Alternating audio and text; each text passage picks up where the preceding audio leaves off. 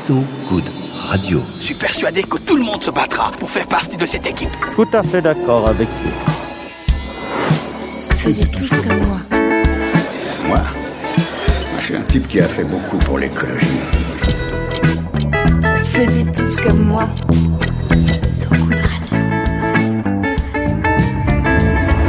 À partir de maintenant, tout ce que vous direz pourra être retenu contre vous, monsieur Wolfoni.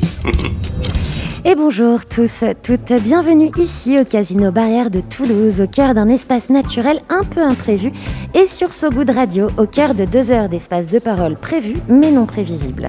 Contrairement à la victoire hier des Rouges et Noirs du Stade toulousain sur les Auvergnats de Clermont, ce n'est pas une info totalement hors propos, déjà nous sommes à Toulouse, le rugby est toujours à propos, et puis les questions d'équipe, comme ici, où sous l'impulsion de Pierre Fabre Cosmétique, nous sommes réunis derrière la bannière thématique Agir quand tout est lié.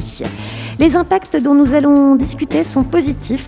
Ils gravitent autour du prendre soin de nous comme du monde, de la peau, du textile qui l'habille, de la littérature qui la fait frissonner ou l'apaise, de la biodiversité et des actions qui la sauvent, littéralement.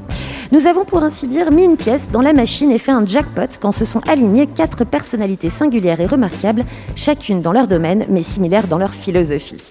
Vous me pardonnerez la métaphore casino, une preuve qui en est toujours influencée par son environnement et qu'il convient donc d'en prendre soin et de le préserver. J'aurais pu faire dans le carré d'as poker. Renan, qui va se succéder à ce micro dans cette immense salle un peu impressionnante hein, du casino Barrière Non, pas du tout, pas du tout. Bonjour Marie. Euh, se succéderont à ce micro tout d'abord Céline Mass, fondatrice de Love for Livre et de Return for Society, très engagée aussi sur le thème de l'égalité homme-femme à titre bénévole du côté de ONU Femmes France. Nous aurons ensuite euh, Emmanuel Delannoy, ce qu'on peut appeler une référence en matière de biomimétisme, le fondateur de Picaya et du concept de perma-économie qui s'emploie à croiser des disciplines pour créer un tissu plus durable. Du tissu également, celui qui est au cœur de, de patrimoine immatériel à protéger, celui que chasse pour mieux en préserver la pérennité, c'est Ali Rakib avec son entreprise Four Rivers. Euh, nous aurons après Ali Rakib Magali Payen au notre micro, fondatrice du mouvement On est prêt, qu'on connaît bien sur ce goût de radio, et qui s'emploie à faire du climat et de la biodiversité pardon, l'affaire de tous pour euh, des campagnes de grande ampleur. Et nous le sommes prêts à commencer ce voyage ensemble dans les avenirs possibles qui existent et s'écrivent déjà au présent. Et comme tout voyage a besoin de musique pour se rythmer et se raconter, c'est quand même beaucoup plus sympa. On part au Togo sur une anthologie soul des années 70. C'est Adome Unieto avec Ita Jurias sur Solid Radio.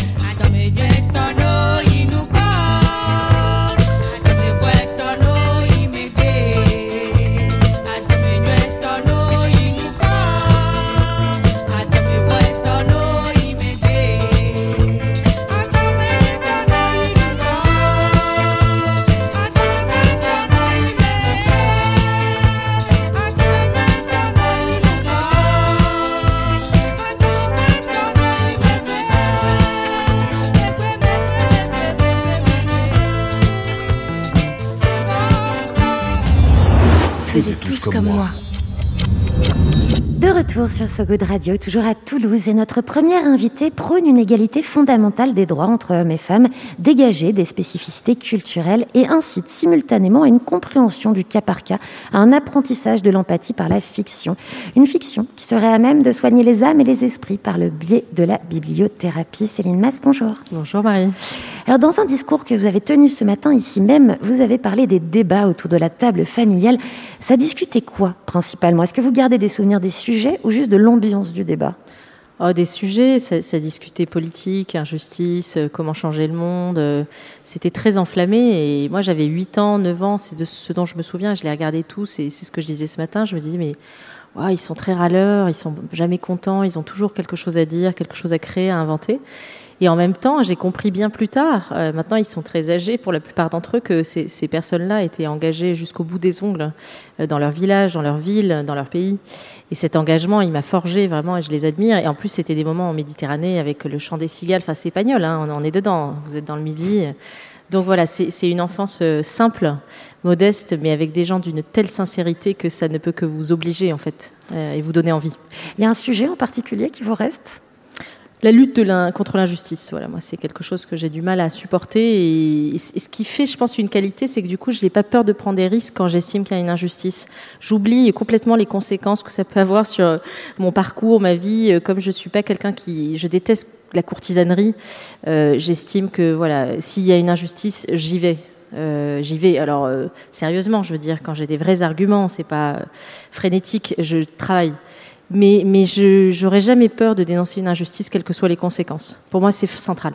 Et pour revenir à, la- à cette discussion enflammée à table, quand on a 8-9 ans, on arrive à, à mettre le bout de son nez dans cette discussion-là, ou alors on est spectatrice et on essaie de s'échapper, ou alors on essaie de comprendre dans son coin comment ça se passe quand on a 8-9 ans? Bah, J'essayais d'intervenir, mais ils avaient quand même une forte personnalité, beaucoup Mhm. de gouailles, et donc euh, c'était compliqué. Et de temps en temps, quand même, je posais des questions. Et je pense que c'est ça aussi qui m'a donné le sens de l'observation. Je pense qu'on commence par poser des questions pour s'engager, plutôt que d'avoir des réponses toutes faites, qu'on n'a jamais d'ailleurs, ou rarement. Et donc voilà, j'ai essayé de poser des questions et j'avais des réponses, mais ça durait deux heures. Donc je- après, je, je- je me disais, là là, si je pose une question, je pense que ça va lancer très très loin le débat. C'était des débats un peu arrosés ou c'était juste un petit déjeuner qui Très traîne arrosé, non, Non non, ça, traînait. C'est juste des personnalités très fortes en fait, et, et très sincères, très authentiques. Et donc du coup, euh, chaque chose avait du, du poids, chaque chose était sérieuse au sens, euh, on prenait les choses à cœur en fait. Et donc ça rendait euh, ce débat complètement euh, enfiévré, Ils arrivaient à tomber d'accord à la fin quand même? Ou pas rarement. Rarement, comme souvent en fait. On ne peut pas figer les choses dans un accord comme ça, ce serait beaucoup trop triste. Quel a été votre premier sentiment, vous, d'engagement? La première impulsion? Ben, je pense que c'était quand j'étais, quand j'avais 8 ans en fait, et que notamment mon père était très engagé euh, dans mon village euh, natal euh, pour l'école. Et donc euh, à ce moment-là, je- j'ai donné une part énorme à l'éducation. En fait, c'est quelque chose qui reste dans mes activités aujourd'hui, dans mes engagements. C'est c'est commencer très tôt. Je pense que ça a été ça le déclic parce que je le voyais s'engager, donner beaucoup de temps béné- bénévolement pour l'éducation des enfants dans cette, ce village. Et, euh, et ça se matérialisait comment, pardon euh, Bah, il- engagement Il s'était bénévole engagé dans des associations, euh, il donnait, il organisait des collectes pour les enfants, il organisait des ateliers éducatifs, donc voilà. Et ça, ça faisait partie de nos week-ends en fait. Donc je partais finalement assez peu en loisirs en week-end, on passait plus de temps à travailler dans le village. Mais c'était c'était formidable. hein. J'en ai gardé vraiment euh, des souvenirs incroyables. hein. Je trouve que c'est une école de la vie. euh, C'était quoi le nom de ce village? Grabel, euh, à côté de Montpellier. Ah, Vous me faites dire des choses que je ne dis que très rarement. Mais c'est à côté de Montpellier, donc en plus c'est en Occitanie. Donc ici, je me sens un peu chez moi quand même. hein. On a une info exclusive. Exactement, quelle joie. Alors, par ailleurs, avec le temps, vous êtes aussi concentré donc, sur un combat pour l'égalité homme-femme, mais très engagé sur la question des droits. Pourquoi se concentrer sur le droit? Est-ce que c'est parce que ça souffre moins de relativisme culturel? Revenir à Oui. l'essentiel? Oui, oui, bien sûr. C'est parce qu'en fait, effectivement, si vous abordez la question des droits des femmes selon les opinions ou euh, la culture, c'est très compliqué. Et vous l'avez très bien dit au début, hein, simultanément, on ne peut pas nier les cultures, on ne peut pas nier que des cultures euh, s'exercent différemment. Mais ce qu'on peut faire en revanche, c'est travailler sur la question des droits pour avoir un corpus commun. Et donc, euh, ça permet d'objectiver et ça permet d'enlever du débat finalement des choses assez toxiques qui sont euh, euh, une trop grande subjectivité. Quand je parle de débat, là, je parle de débat politique. Lorsque l'on débat euh, dans l'entre-soi ou avec des amis sur euh, le féminisme ou les droits des femmes, on a tout à fait le droit d'être subjectif. C'est même notre, euh, j'ai envie de dire, notre modus operandi premier. C'est ça. Euh, c'est sain. Mais en revanche, quand on est un responsable politique, associatif ou autre, on doit avoir une vision de quelque chose qui peut être commun. Et les- le droit international, c'est un vrai sujet. Il y a des conventions, euh, convention de Genève, euh, enfin, je peux en citer beaucoup. Et grâce à ces conventions, quand il y a des conflits ou des désaccords entre les États, on peut s'y référer. Et donc, c'est essentiel de travailler sur les droits avant toute chose. Quels sont les droits sur lesquels vous travaillez principalement? Alors, ces droits, euh, droits fondamentaux, hein, vraiment, c'est lutte contre les violences. Il y a encore beaucoup de pays dans le monde, il faut le savoir, où une fille qui a été violée, ensuite est obligée d'épouser son violeur.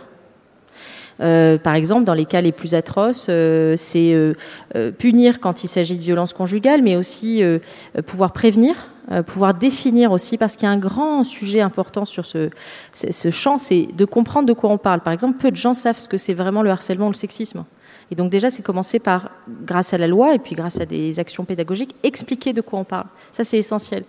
Parce qu'en fait, quand les gens comprennent de quoi on parle et comprennent qu'ils utilisent les mêmes mots, mais que les mots se réfèrent à des réalités différentes, et là je reviendrai à la fiction après, ça les aide à se comprendre, ça les aide à communiquer. C'est déjà le premier pas, très important.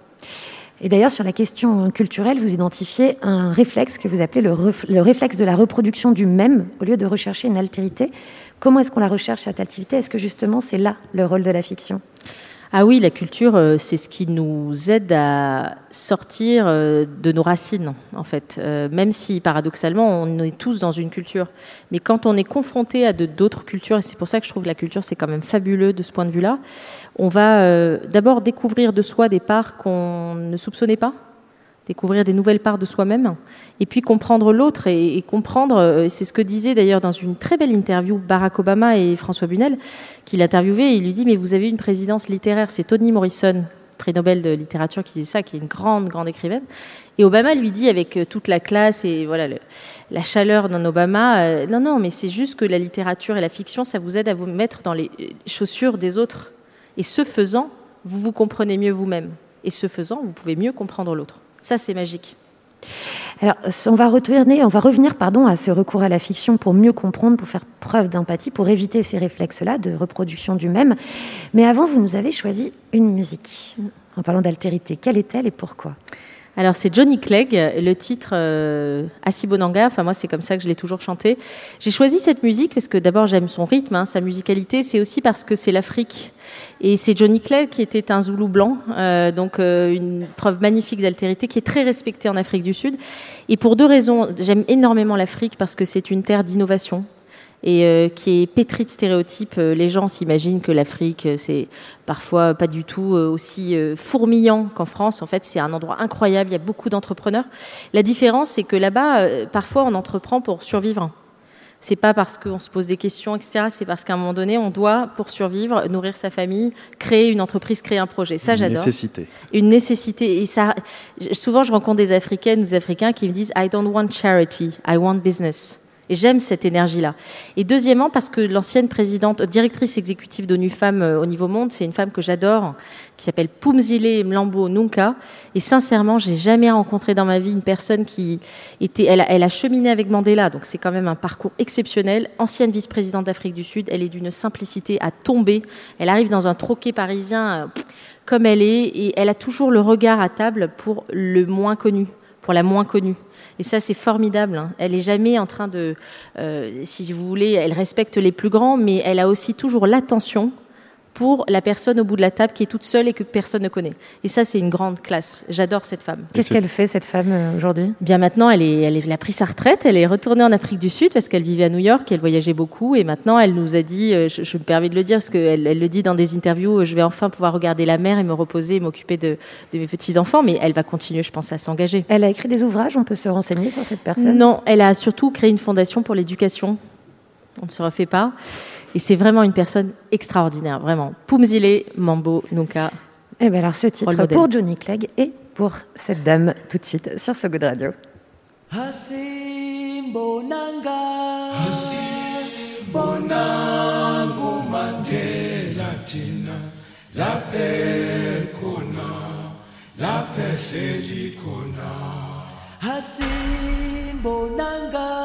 Hasimbonanga Laphe khona Laphe hleli khona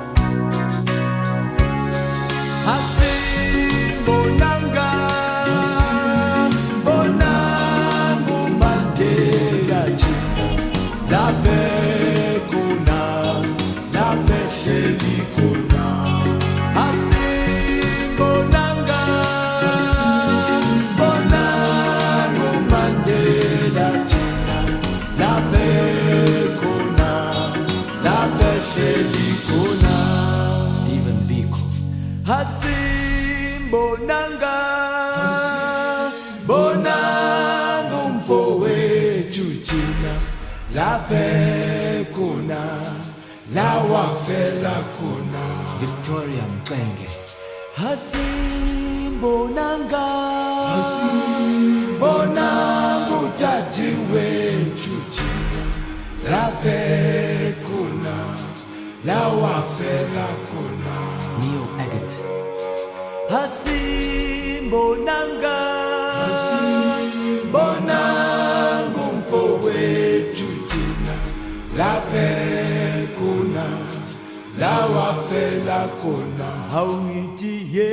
wena, wena, wena, wena nawe. Sofika nini la siyakhona, la siyakhona. Awungithi hey wena, hey wena, hey wena, hey wena nawe.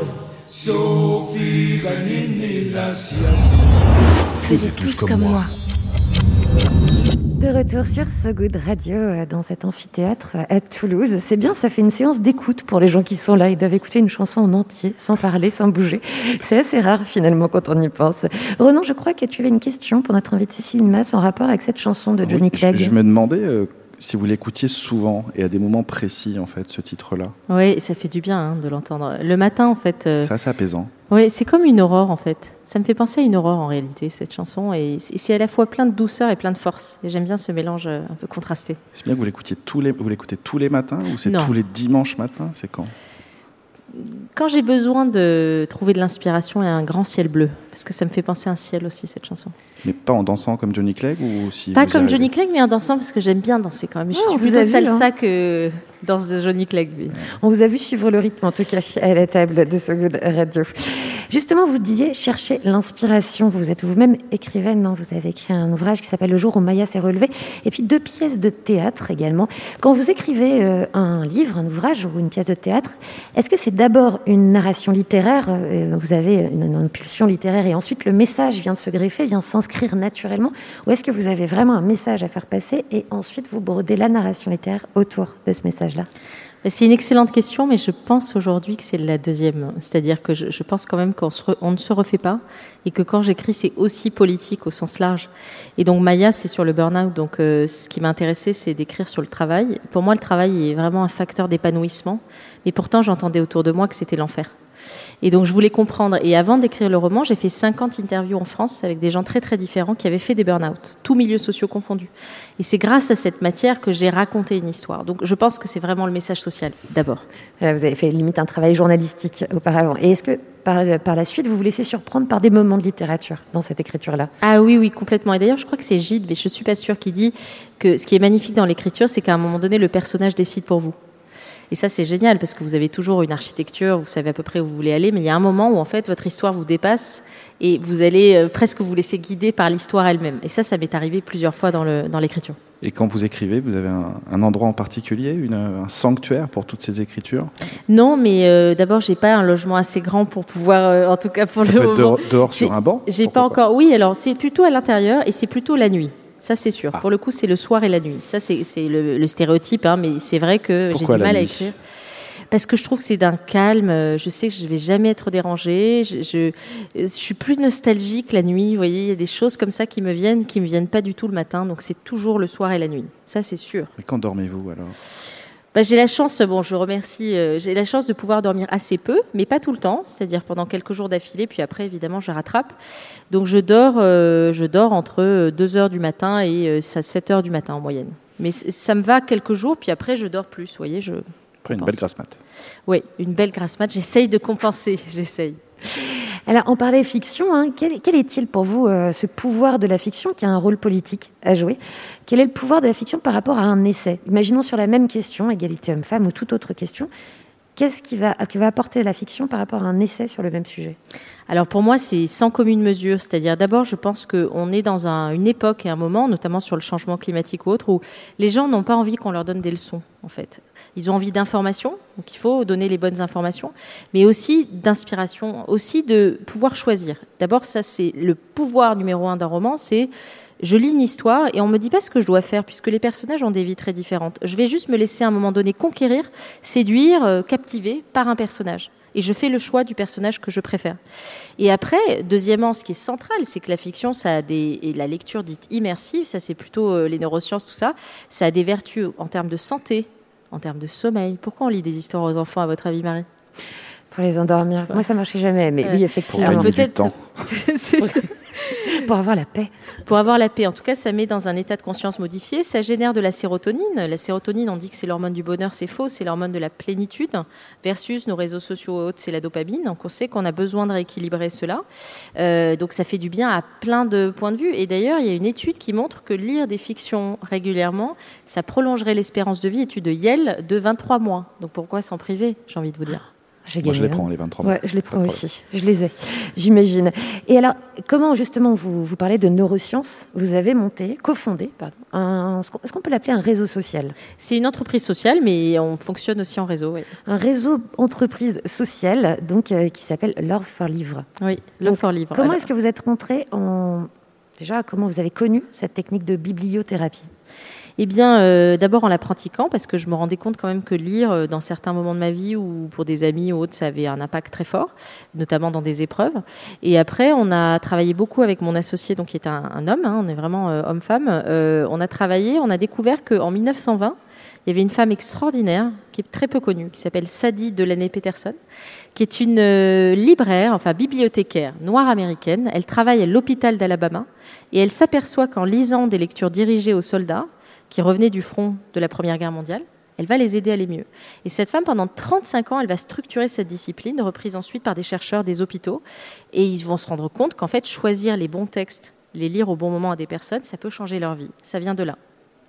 Et ensuite, vous avez associé donc cette recherche avec celle des neurosciences, comme vous me disiez tout à l'heure, et l'entrepreneuriat social. Comment est-ce que ce lien, vous avez réussi à le faire?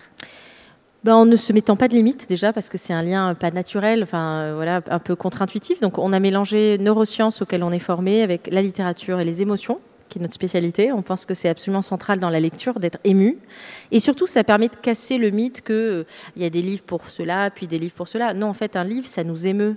Un bon roman, ça nous émeut. La vraie question, c'est trouver le bon livre au bon moment. Et donc, grâce à ça, on intervient auprès de salariés d'entreprise, de réfugiés, d'enfants, quartiers prioritaires de la ville, personnes dans les hôpitaux, assistantes sociales, éducateurs. Et moi, ce qui m'intéresse, vous voyez, ce qui me motive vraiment, qui me donne une énergie considérable, c'est le mélange. Voilà, de pouvoir travailler avec tous ces gens-là, très différents, et de s'apercevoir qu'on traverse tous les mêmes euh, questions existentielles. Euh, où suis-je Que suis-je Que vais-je faire À quoi je sers Et qu'est-ce que je vais lire Et qu'est-ce que je vais lire Et surtout, on s'aperçoit d'une chose que je voudrais dire, elle est très importante, c'est que ce n'est pas uniquement le confort social qui fait que vous êtes heureux. Je rencontre des gens très riches, etc., qui sont au bord du désespoir, et je rencontre des réfugiés qui ont une force incroyable. Donc, les stéréotypes, il faut faire attention. Et le livre, ça aide à dépasser ça aussi. Comment est-ce que ça fonctionne exactement, Love for Livre Sur le, le- qui- N'importe qui dans cette salle aujourd'hui, ou Renan, ou moi, ou Thomas, on a envie d'aller sur Love for Livre. Comment est-ce qu'on trouve ce livre qui va aller avec notre humeur, avec ce dont on a envie de parler, ce dont on a envie euh, de rêver ou de réfléchir dessus? Bah, c'est assez simple. Vous avez euh, six émotions fondamentales l'amour, euh, la tristesse, la colère, la joie, la surprise et la peur. Et donc, vous pouvez aller sur le site et trouver des livres en fonction de ces émotions qui ont été qualifiés par des êtres humains. Parce que nous, on ne croit pas que la machine peut euh, C'est dire pas un algorithme. Voilà, c'est pas un algorithme. Ça, je le dis souvent parce que c'est un vrai choix par rapport à d'autres moteurs. Euh, donc, on- c'est plus lent. On a une base de 5000 livres à peu près, mais il faut la compléter. Et ensuite, on a la déclinaison physique, les bibliothèques des émotions, qui sont la même chose, mais physique, parce que c'est important le lieu. Donc là, on est en train de les décliner dans sept pays européens. Et puis, euh, après, il y a la bibliothérapie. Donc ça, c'est les trois outils.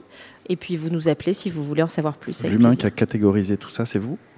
Alors, pas moi toute seule. Euh, heureusement, on a un petit groupe de lecteurs assidus. Qui, Combien ça euh, représente de groupes, euh, ce groupe-là? Combien de lecteurs Ah, au début, pour- on était 15 à peine, à peu près, une petite quinzaine. Et puis maintenant, il y a des gens qui nous aident, etc. Et on est en train d'organiser un peu plus les, les choses.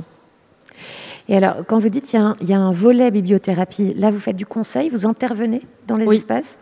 Le volet où il y a euh, le réseau social, les choix de livres, ça, c'est adapté pour n'importe qui qui regarde. Les sept pays d'Europe où ça se trouve, c'est où exactement? Alors, il y a France, Belgique, Espagne, Italie, Lituanie, Slovénie, Pologne et j'en oublie un, non Euh, Là, vous êtes déjà neuf vite, sur, pas votre- sur vos doigts, non? Ah oui, parce que je vais plus vite que parfois.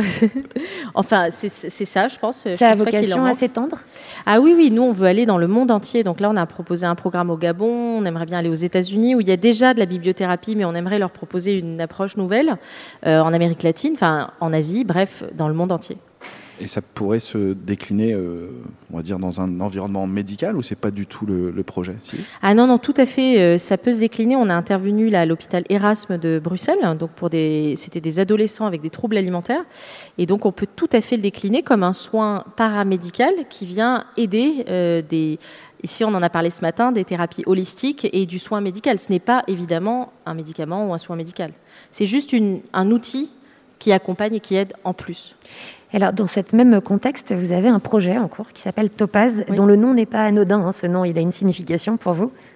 Oui, topaz, en fait, c'est une pierre qui donne de la force.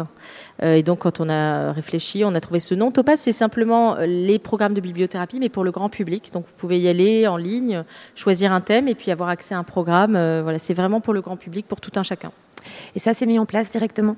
Oui, oui, a un site internet dédié euh, pour le grand public. Pour l'instant, on a très très peu communiqué dessus parce qu'on a quand même beaucoup de travail. On est encore une petite équipe, Euh, donc on a on priorise, mais euh, mais je pense que dans les mois à venir, on va on va mettre un peu plus de force. Et d'ailleurs, est-ce que c'est participatif, ce, ce réseau? Est-ce que des gens qui nous écoutent, des gens dans la salle, peuvent participer euh, Oui. à cette bibliothérapie, participer à l'offre for livre, participer à Topaz peut-être? Bien sûr, alors il y a deux moyens de participer. Un, en allant sur le site Love for Live, vous pouvez vous-même donner vos émotions sur un livre que vous avez lu et euh, partager autour de vous. Donc c'est une première manière.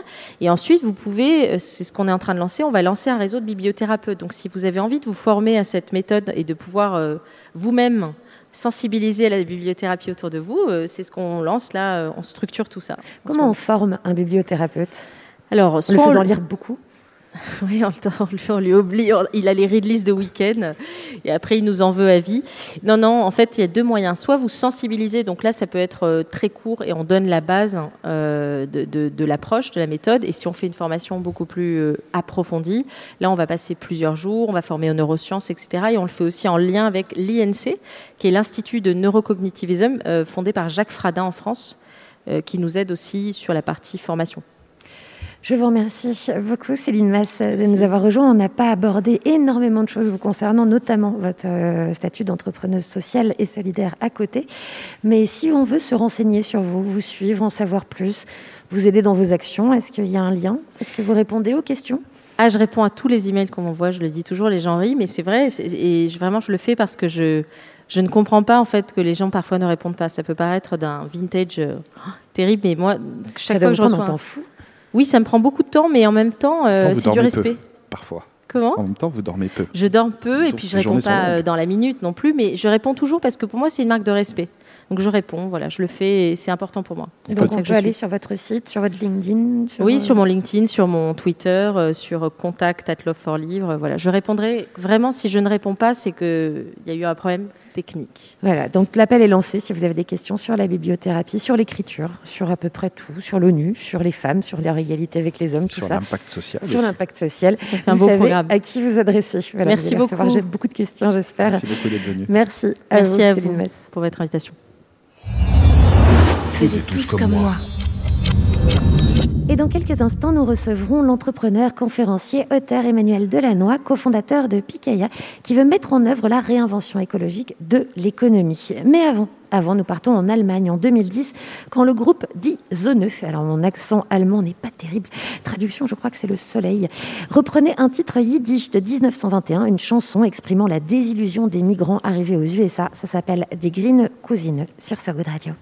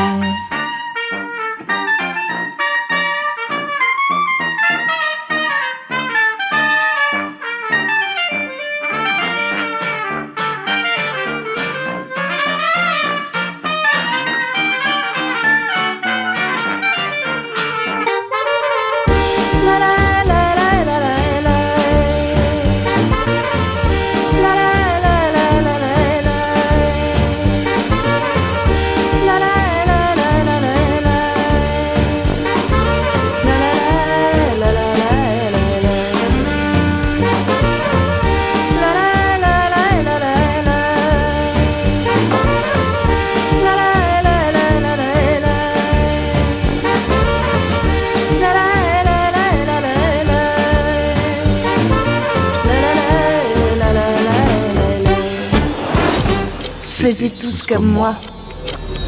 Vous êtes toujours sur So Good Radio et ici au Casino Barrière de Toulouse pour questionner l'agir quand tout est lié, pour discuter les solutions communes qui transcendent les disciplines et les domaines. Notre second invité, ça me donne un peu l'impression de faire une charade depuis tout à l'heure. Notre premier invité, notre second invité, dont la solution euh, bah, serait peut-être euh, un avenir encourageant, qui sait, à la fin des quatre invités. Notre second invité donc répond parfaitement aux problématiques en y apportant des solutions novatrices. Il est un pionnier du biomimétisme en France et l'inventeur du concept de permaéconomie. Bonjour Emmanuel Delannoy. Bonjour. Vous hésitez à mettre ce casque. Vous n'êtes pas sûr. Mais il n'a pas hésité à danser. Nous avons, nous avons vu danser. Je vous entends mieux sur le casque. en fait. Ah, bah alors enlevez-le. Enlevez-le. Ce n'est pas une obligation du tout. Qu'est-ce que ça voulait dire être pionnier du biomimétisme en France? C'était quand déjà? Et qu'est-ce que ça signifiait? Ah, Le biomimétisme est une, une idée récente. Euh, je ne vais pas dire une notion, ni un concept, ni c'est une idée, on va dire. Voilà, ça s'arrête là. Euh, aux États-Unis, je crois qu'elle a été formulée dans les années 90, euh, 1990. hein. Euh, et donc en France, on a commencé à tourner autour de cette idée-là autour des années 2005, euh, dans ces eaux-là. Et en fait, bah, il se trouve qu'avec quelques autres, je fais partie des, fondateurs du Comité français de biomimicry Europa, puisqu'il y a eu d'abord une association fondée par des Belges qui s'appelait Biomimicry Europa. Euh, et puis après, la, fondation de l'Institut Inspire en 2009, euh, qui a porté cette idée-là pendant une dizaine d'années. Euh, ce qui est assez amusant d'ailleurs, c'est qu'on a, commencé avec une toute petite communauté, c'est ça, les pionniers sans doute, hein, les fondateurs, les explorateurs. Mais très vite, ces explorateurs, il y a une cohorte euh, qui s'est créée autour. Et, aujourd'hui, c'est réjouissant à voir parce qu'il y a vraiment une communauté qui est extrêmement large, qui va du milieu académique euh, en passant par euh, des gens du, du milieu associatif et puis des entreprises, et maintenant de plus en plus même des territoires qui se posent la question de dire mais comment on va pouvoir finalement reconnecter notre territoire administratif, notre territoire humain, notre territoire économique, au territoire vivant, au territoire euh, biogéographique finalement, sur lequel on est implanté et dont on a eu tellement tendance à, s'abstraire, à oublier qu'il était là, et puis ben, il se rappelle à nous aujourd'hui. Le concept de biomimétisme, même des artistes qui le suivent de plus en plus, qui s'y Le- intéressent. Des artistes et des architectes qui s'y intéressent euh, Alors oui, l'idée de c'est- biomimétisme. euh, entre autres, effectivement, oui, tout à fait. Non, c'est intéressant dans cette idée du biomimétisme. Alors, pour, pour redonner quelques notions d'ailleurs, hein, euh, on peut parler de bio-inspiration, on peut parler de biomorphisme. Donc, biomorphisme, on va s'intéresser aux, formes, à l'aspect visuel, extérieur, et en architecture, ça s'est beaucoup fait. Euh, Gaudi, par exemple, en Espagne, euh, en Catalogne, pour être plus précis, euh, s'est beaucoup inspiré des formes, mais pas tellement dans une logique fonctionnelle. Euh, Gustave Eiffel, par exemple, euh, lui s'est intéressé non pas à la partie forme, puisque ces structures n'ont rien à voir visuellement avec ce qu'on peut rencontrer dans le vivant, mais par contre, il a observé des os, notamment des os d'oiseaux en coupe, et il s'est rendu compte que c'était plein de vide, que c'était des matières en tension. Et donc finalement, quand il a commencé à concevoir, en l'occurrence le viaduc de Garabit, hein, avant la Tour Eiffel, euh, il s'est posé la question de dire, mais tiens, quand on fait un pont, on a des gros blocs de pierre taillés, etc. C'est très long à fabriquer, c'est très lourd comme structure, et finalement le pont soutient le pont, tellement la structure est lourde. Et donc il a inventé un système beaucoup plus léger de, de soutènement en s'inspirant des os d'un squelette d'oiseau finalement. Et ça, c'est du biomorphisme ou du biomimétisme? Alors, euh, justement, de Gaudi à Eiffel, on commence à passer à de la bio-inspiration.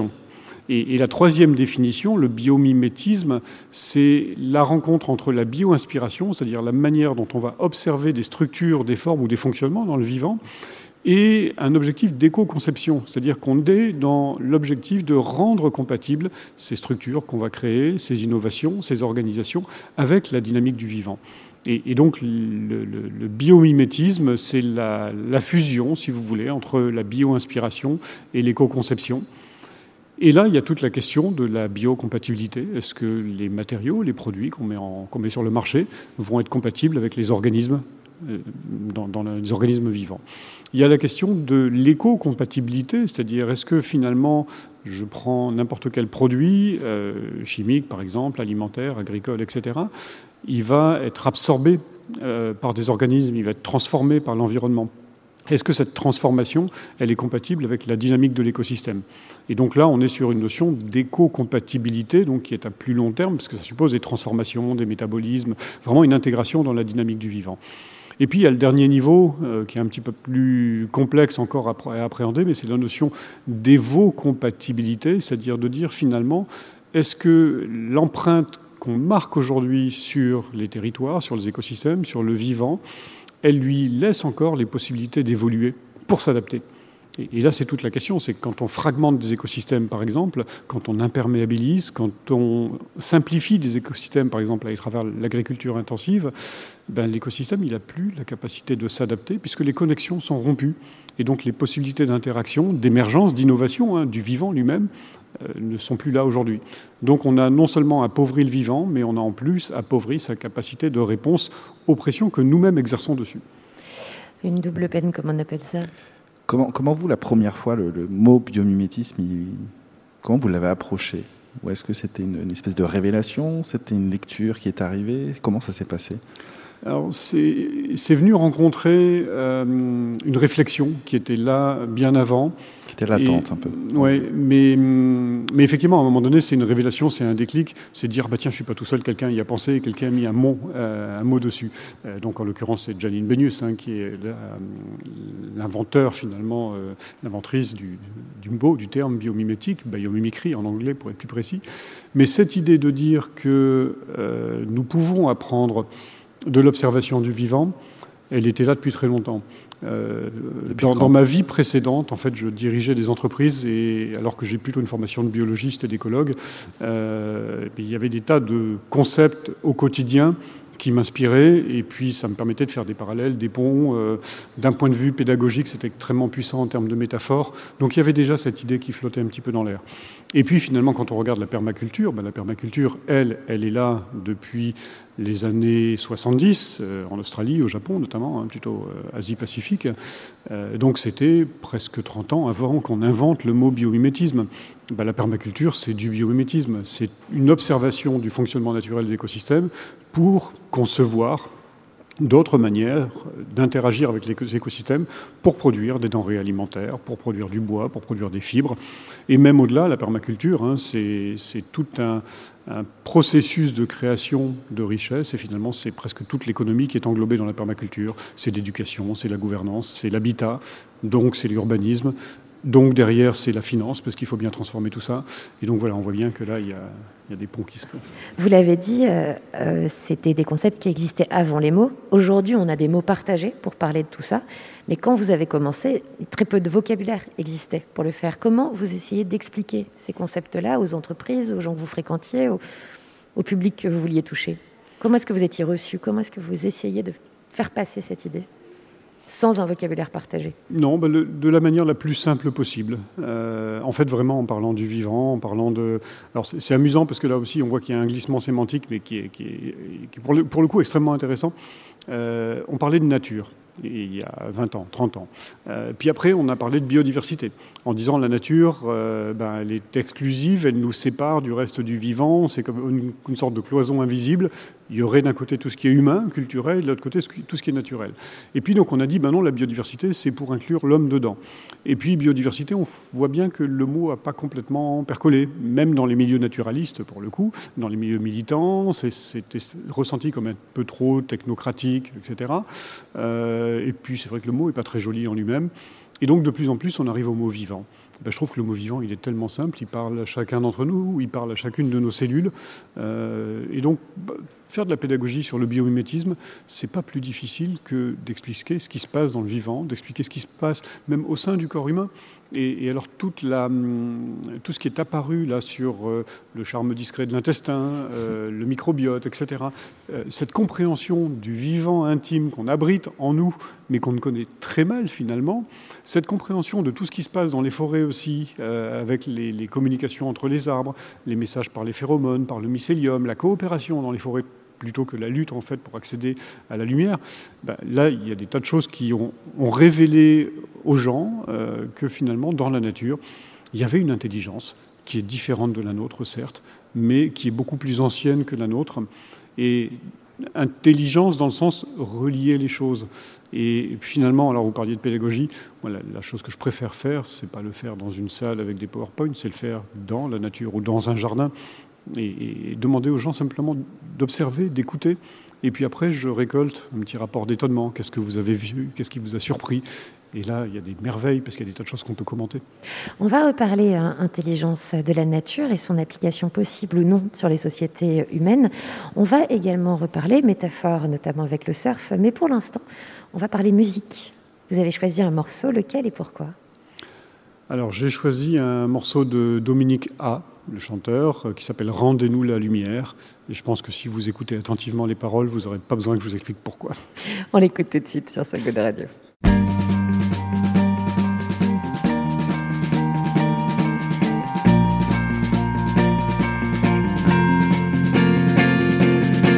On voit des autoroutes, des hangars, des marchés, de grandes enseignes rouges et des parkings bondés. On voit des paysages qui ne ressemblent à rien, qui se ressemblent tous et qui n'ont pas de fin. Rendez-nous la lumière, rendez-nous la beauté. Le monde était si beau et nous l'avons gâché. Rendez-nous la lumière, rendez-nous la beauté. Si le monde était beau, nous l'avons gâché. On voit de pleins rayons de bêtes congelées, leur peur prête à mâcher par nos dents vermillons. On voit l'écriture blanche des années empilées. Tous les jours c'est dimanche, tous les jours c'est prier. Rendez-nous la lumière, rendez-nous la beauté. Le monde était si beau et nous l'avons gâché. Rendez-nous la lumière, rendez-nous la beauté. Si le monde était beau, nous l'avons gâché.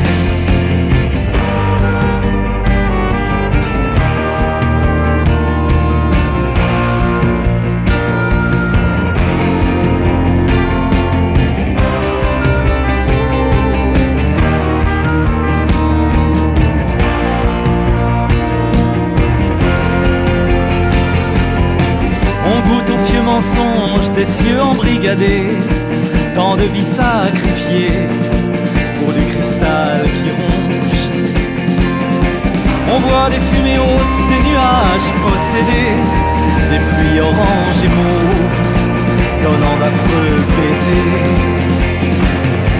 Rendez-nous la lumière, rendez-nous la beauté, le monde était si beau et nous l'avons caché. Si le monde était beau, nous l'avons caché.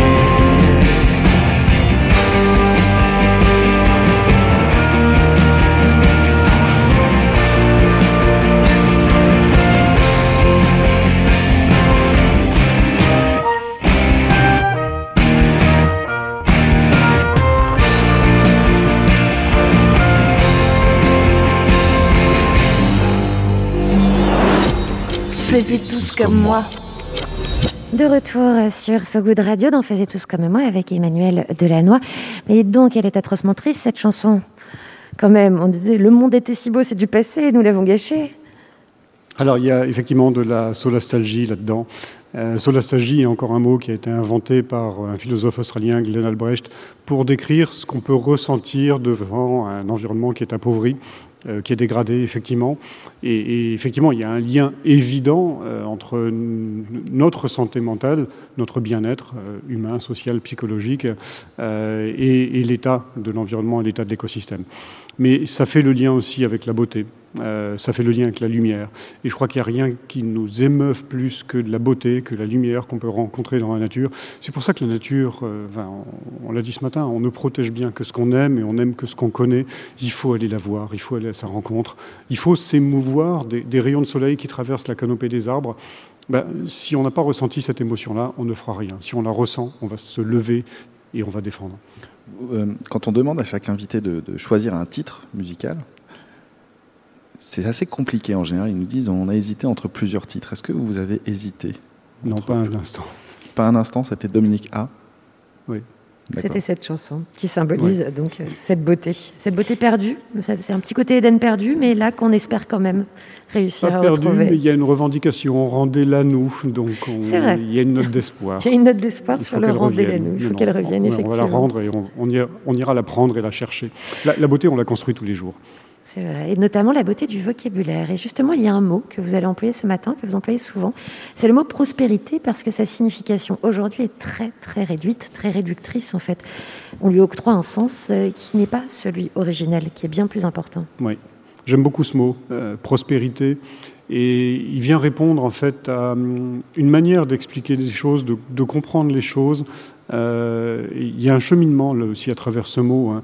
Ça, ça nous ramène notamment à un rapport de l'économiste en chef euh, du gouvernement anglais qui s'appelle Tim Jackson, qui avait écrit, alors on est au tout début des années 2000, j'ai plus les dates exactes, qui s'appelait La prospérité sans la croissance. Vous voyez qu'on était déjà sur cette tension, euh, croissance, décroissance, etc. Là, c'était de dire, euh, allez, croissance zéro, est-ce qu'on peut être prospère dans un monde de croissance zéro? Alors, quelle est la signification de et alors prospérité? justement, il a proposé une redéfinition du terme de prospérité. Prospérité, c'est en grec ancien, spéro, c'est bondir, se projeter, et pro, en avant. Et donc c'est vraiment la capacité à se projeter vers l'avenir, et donc à retrouver confiance en l'avenir.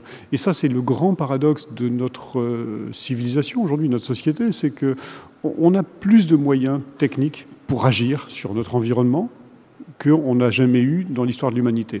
On a des moyens financiers en quantité considérable aussi, et on l'a vu d'ailleurs avec la crise sanitaire, l'argent est là quand on a besoin, on sait aller le chercher. Donc euh, c'est plus une excuse, ça, pour le coup.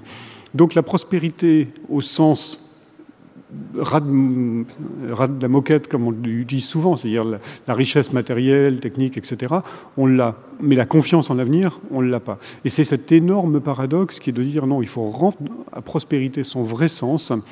Et je trouve qu'il y y a- pour moi, il y a une vraie alternative, il y a un mot là qui peut donner du sens à tout ce dont on parle aujourd'hui.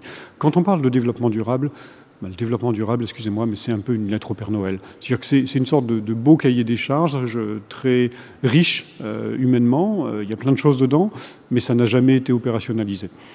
Euh, quand on parle de, prospérité, il y a cette idée de dire il faut qu'on retrouve des marges de manœuvre. Parce qu'aujourd'hui, ben, on sent bien qu'on a de moins en moins de marge de manœuvre. On a l'économiste anglaise Kate Raworth, encore une anglaise, je suis désolé, Kate Raworth, qui a proposé la théorie du donut. Euh, elle est venue en fait enrichir les travaux de Tim Jackson, qui avait posé un cadre, mais dans lequel il y avait encore plein de trous. Et, elle est vraiment euh, venue représenter tout ça en disant, ben voilà, on a besoin d'une représentation pour comprendre les choses, les visualiser. C'est vraiment un aspect très cognitif finalement tout ça. Et elle a dit, bon voilà, il y a un plafond environnemental, il y a des limites environnementales. Ça a été défini, ça a été mesuré, c'est le changement climatique, la perte de biodiversité, l'acidification des océans, euh, la disponibilité de l'eau douce, etc., etc.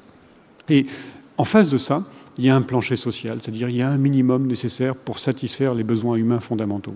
Et ce qu'elle a dit, c'est que les besoins humains fondamentaux, c'est pas uniquement des besoins de consommation, des besoins de subsistance, c'est aussi des besoins de vivre ensemble, de bien-être, de donner du sens à notre vie, euh, euh, d'avoir euh, la possibilité d'exprimer notre voix sur la direction que prendra la société, donc de participation, de construction du sens au sens collectif. Et en fait, ce qu'elle a dit, ben, ça ressemble un peu à un beignet, un donut, du coup le nom, c'est qu'entre ce plafond et ce plancher, il y a un espace. Et c'est cet espace qu'il faut préserver, parce que c'est dans cet espace que se trouve notre marge de manœuvre. Et donc, l'objectif de la prospérité, c'est de restaurer cette marge de manœuvre pour être capable de construire à nouveau le futur. Alors, est-ce que la perma-économique est un... Est-ce qu'on peut dire concept cette fois-ci? Est-ce qu'on peut dire... Est-ce qu'on peut dire concept cette Oui, fois-ci la- pour la la- perma-économie J'ai parlé de permaculture juste avant, euh, la pause musicale. La permaéconomie, c'est pas autre chose que l'idée toute simple hein, d'appliquer l'ensemble des principes de conception et surtout de l'éthique de la permaculture à l'économie en général. Est-ce qu'elle se trouve dans cette marge de manœuvre, justement, la perma-économie? Ça, va, ça fait partie de ce que j'appellerais, moi, tout ce courant autour de l'économie régénératrice, c'est-à-dire euh, ce que j'appelle aussi l'économie de la préparation, avec des parenthèses autour du P, puisque c'est une économie qui répare le présent et qui prépare l'avenir. Et, et- l'enjeu, il est là aujourd'hui. C'est-à-dire que quand on est en permaculture, on dit parfois que la permaculture est une agriculture de la restauration.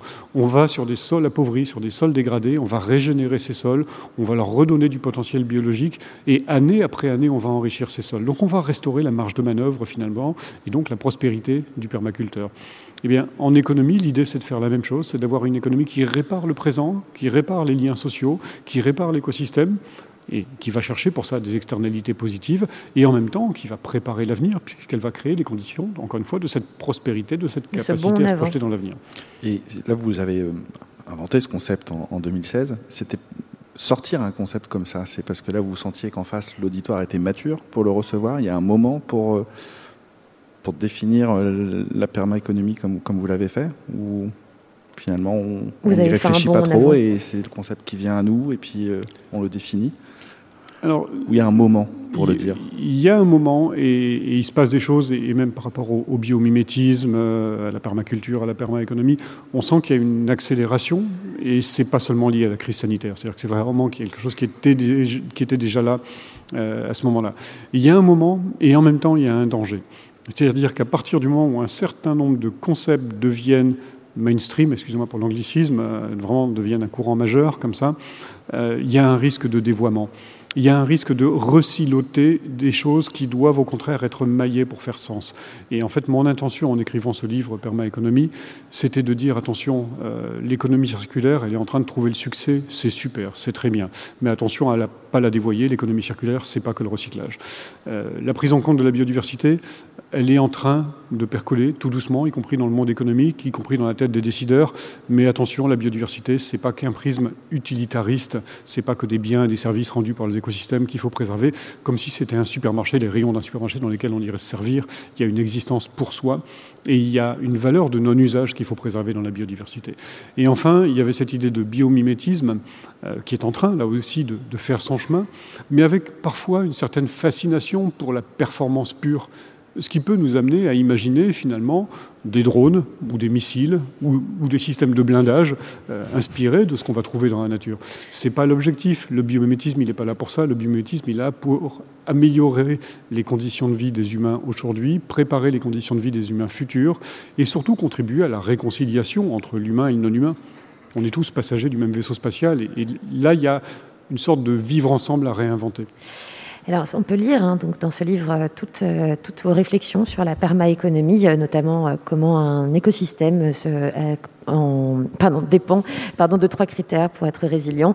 Vous en avez parlé ce matin pendant votre conférence. Malheureusement, on n'a pas le temps tout à fait de revenir dessus, donc j'incite les gens tout simplement à acheter votre livre, parce qu'en plus, tous les bénéfices de ce livre ne vous vont pas directement.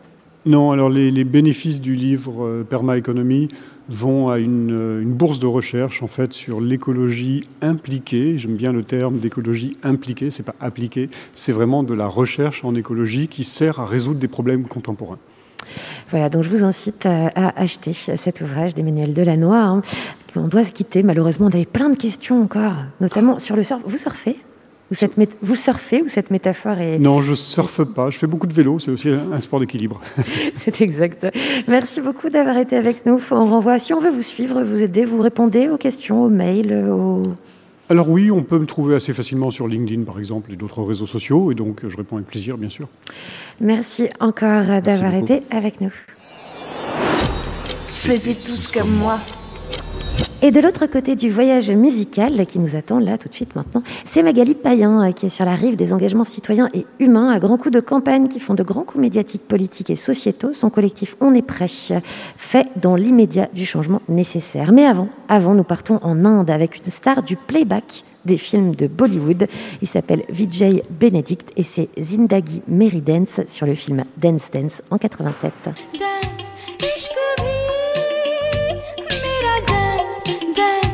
yarım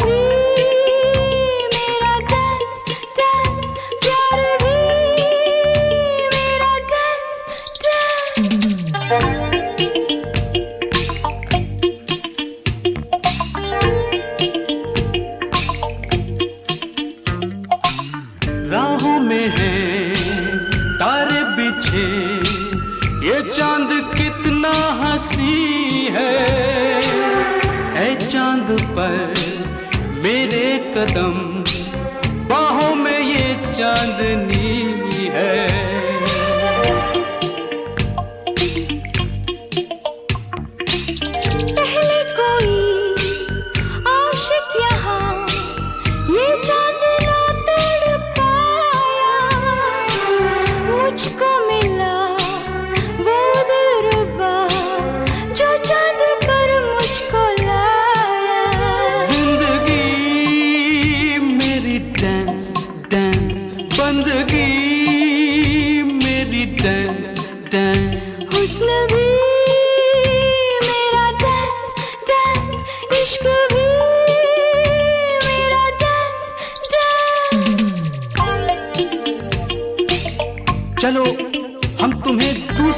में लेकर चलते हैं। Venus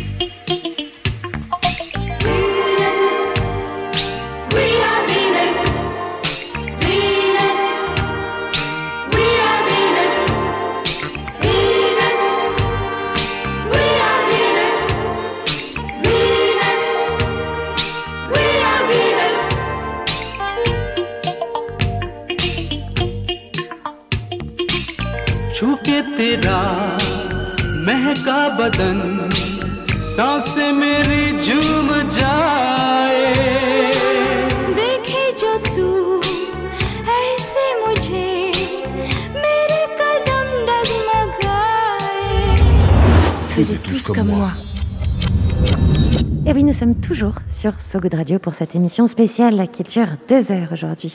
Deux fois plus d'invités, quatre fois plus d'invités qu'à l'ordinaire pour célébrer Toulouse, donc en direct de ce casino barrière. Notre troisième invitée, eh bien, nous partageons un animal totem entre elle et moi. Elle est fondatrice du collectif On est prêt, un animal totem qu'il est possible de découvrir avec la dernière campagne de cette très active organisation Bienvenue en zone sauvage, sous-titrée Deviens gardien, gardienne de la nature. Bonjour Magali Payen. Bonjour. C'est le fameux chardonneret élégant dont tu as parlé ce matin ici à Toulouse, que mon ordi insiste pour appeler un chardonnay élégant. J'ai l'impression de boire un verre de vin systématiquement en tant qu'animal totem. Donc, en dehors de ce chardonnay élégant, est-ce que tu peux nous offrir un autre animal totem qu'on découvre grâce à, ce, à Moi, cette je suis campagne dauphin. Toi, c'est dauphin, bec court. Je viens de Sympa. Bretagne, c'est peut-être pour ça. Ouais, certainement. Et ben, Il y a aussi le lynx. Le lynx qui vit dans plein de montagnes en France et qui a été là euh, pendant des siècles, en fait, qui a complètement disparu fut un temps, donc on en a réintroduit depuis la Suisse. Et en fait, le lynx, c'est une espèce parapluie. C'est-à-dire que si elle disparaît, le reste des écosystèmes est complètement perturbé. Et en fait, le lynx, euh, il chasse donc des, des daims, euh, des cerfs, tout ça. Et euh, si eux se mettent à pulluler, en fait, ils mangent les écorces des arbres, les arbres deviennent trop abîmés et la forêt s'abîme. Donc, euh, enfin voilà, un autre euh, bel exemple euh, d'animal. De... D'animal totem qu'on peut découvrir dans cette nouvelle campagne Bienvenue aux zones sauvages et dont on va, on va reparler bien évidemment. Alors, la phrase Deviens gardien, gardienne de la nature, c'est un appel au collectif pour un sujet qui devrait nous être proche et intime. D'ailleurs, c'est au tu, hein, c'est deviens, toi, un, anima- un, un gardien, gardienne de la nature. C'est quoi exactement un gardien, gardienne de la nature? Alors, on a eu énormément de débats en interne sur est-ce qu'il fallait dire gardien de la nature ou gardien du vivant. En discutant avec euh, la Fondation Nature et Découverte, ils se sont rendus compte, eux, que le mot vivant ne parlait pas du tout au grand public encore, donc un peu trop en avance à ce niveau-là. Et en fait, c'est Marine Calmet, qui est marine, marraine de la campagne, euh, qui a monté une association qui s'appelle Wild Legals et qui justement agit pour faire reconnaître euh, les droits à la nature, qui a hum, intitulé son dernier livre comme ça, de cette manière-là, Devenez gardien de la nature. Et en fait, initialement, ça fait ré- référence aux peuples autochtones qui, on l'a vu ce matin, en fait, euh, savent préserver leur écosystème, en prendre soin, même s'ils prélèvent des choses dans cet écosystème. Et en fait, on s'est dit qu'il y avait vraiment quelque chose à, reproduire euh, ici, chez nous, de cette forme de respect, d'admiration, de, reconnexion, de savoir vivre ensemble autour de, enfin avec nos écosystèmes. Et donc, on a considéré que les associations, ceux qui œuvrent sur le terrain, sont des gardiens de la nature et qu'on peut toutes et tous le devenir. Alors, vous êtes une habituée hein, de ce goût de radio, Magali Payen. Vous étiez là au lancement de la radio en avril. Eh On oui. vous a retrouvé au Congrès mondial de la nature à Marseille, et aujourd'hui à Toulouse. Est-ce qu'on peut en profiter d'ailleurs pour faire un petit point post-Marseille? Est-ce que c'était un point d'exclamation, un point d'interrogation, un point de suspension, ce Congrès mondial de la nature? Ben, et ouais, il y a beaucoup de points différents là-dedans parce que c'était génial de retrouver tout l'écosystème euh, du vivant, donc gros point d'exclamation à ce niveau-là. Après, d'un point de vue politique, euh, point d'interrogation, trois petits points. Point d'interrogation? Voilà. oui, parce que ce congrès, je le rappelle, hein, pour les gens qui nous écoutent, ça préparait la COP 15 sur la biodiversité de Kunming en Chine, qui sera en présentiel en avril 2022 et en octobre en ligne, pour présenter euh, les grands points, justement, les grandes lignes officielles. Pour vous, est-ce que après ce congrès, vous avez vu des évolutions notables? Absolument pas. C'est rassurant. Et est-ce qu'au moins, puisque cette année, la, la, le congrès était ouvert au public, ce qui n'était pas le cas auparavant, est-ce qu'au moins vous avez vu de nouveaux profils? Des nouvelles personnes, des nouveaux styles de personnes qui venaient vous rencontrer, arpenter le congrès, être sensibilisés différemment. Alors en fait, c'est la toute première fois qu'un congrès mondial pour la nature est ouvert au public et ça c'est grâce à l'OFB, donc l'Office français de la biodiversité, qui a œuvré à mettre en place ces espaces Génération Nature.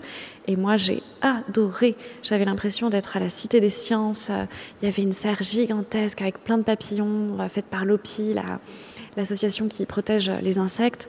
Euh, il y avait énormément d'expériences très ludiques, plein de gens passionnés. Donc personnellement, c'était dix fois mieux, 100 fois mieux que Disneyland Paris.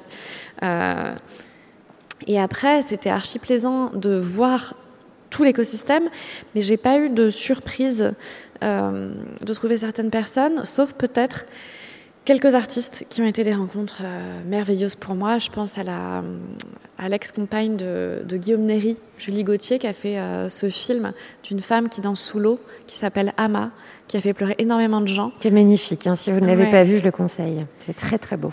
Voilà, et elle, ça a été une de mes belles rencontres euh, du congrès, très surprenante, et j'ai aussi, été super contente de, je vous raconte un peu ma life là, de, de voir Coralie Balmy, en fait, qui est championne Natation. de natation, et en fait, qui avait participé à la toute première campagne On est prêt, mais moi, j'avais juste vu sur les réseaux sociaux comme ça, et là, euh, bon, ça faisait quand même trois soirées que j'essayais de la capter, et qu'on, enfin voilà, j'arrivais pas à la voir, et là, le dernier soir, je, je décide de rester une nuit de plus, bon, et il se trouve que enfin, je tombe sur elle par hasard, je vais la voir, et elle me dit, oh, Magali, mais tu as changé ma vie. Je lui dis, ah bon? Mais on ne se connaît pas?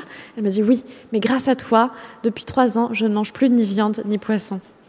Voilà, et ça, ça m'a vraiment beaucoup aimé. Je comprends, c'est une belle, une belle déclaration. Est-ce que vous, avec On est prêt, vous avez l'intention justement, ou vous personnellement d'ailleurs, de participer ou d'interagir avec cette COP 15 C'est une extrêmement bonne question et j'ai une personne de mon équipe qui vient de, enfin qui s'apprête donc à terminer la campagne pour aller dans les négociations. Donc euh, c'est quelque part une part de moi qui, qui s'en va.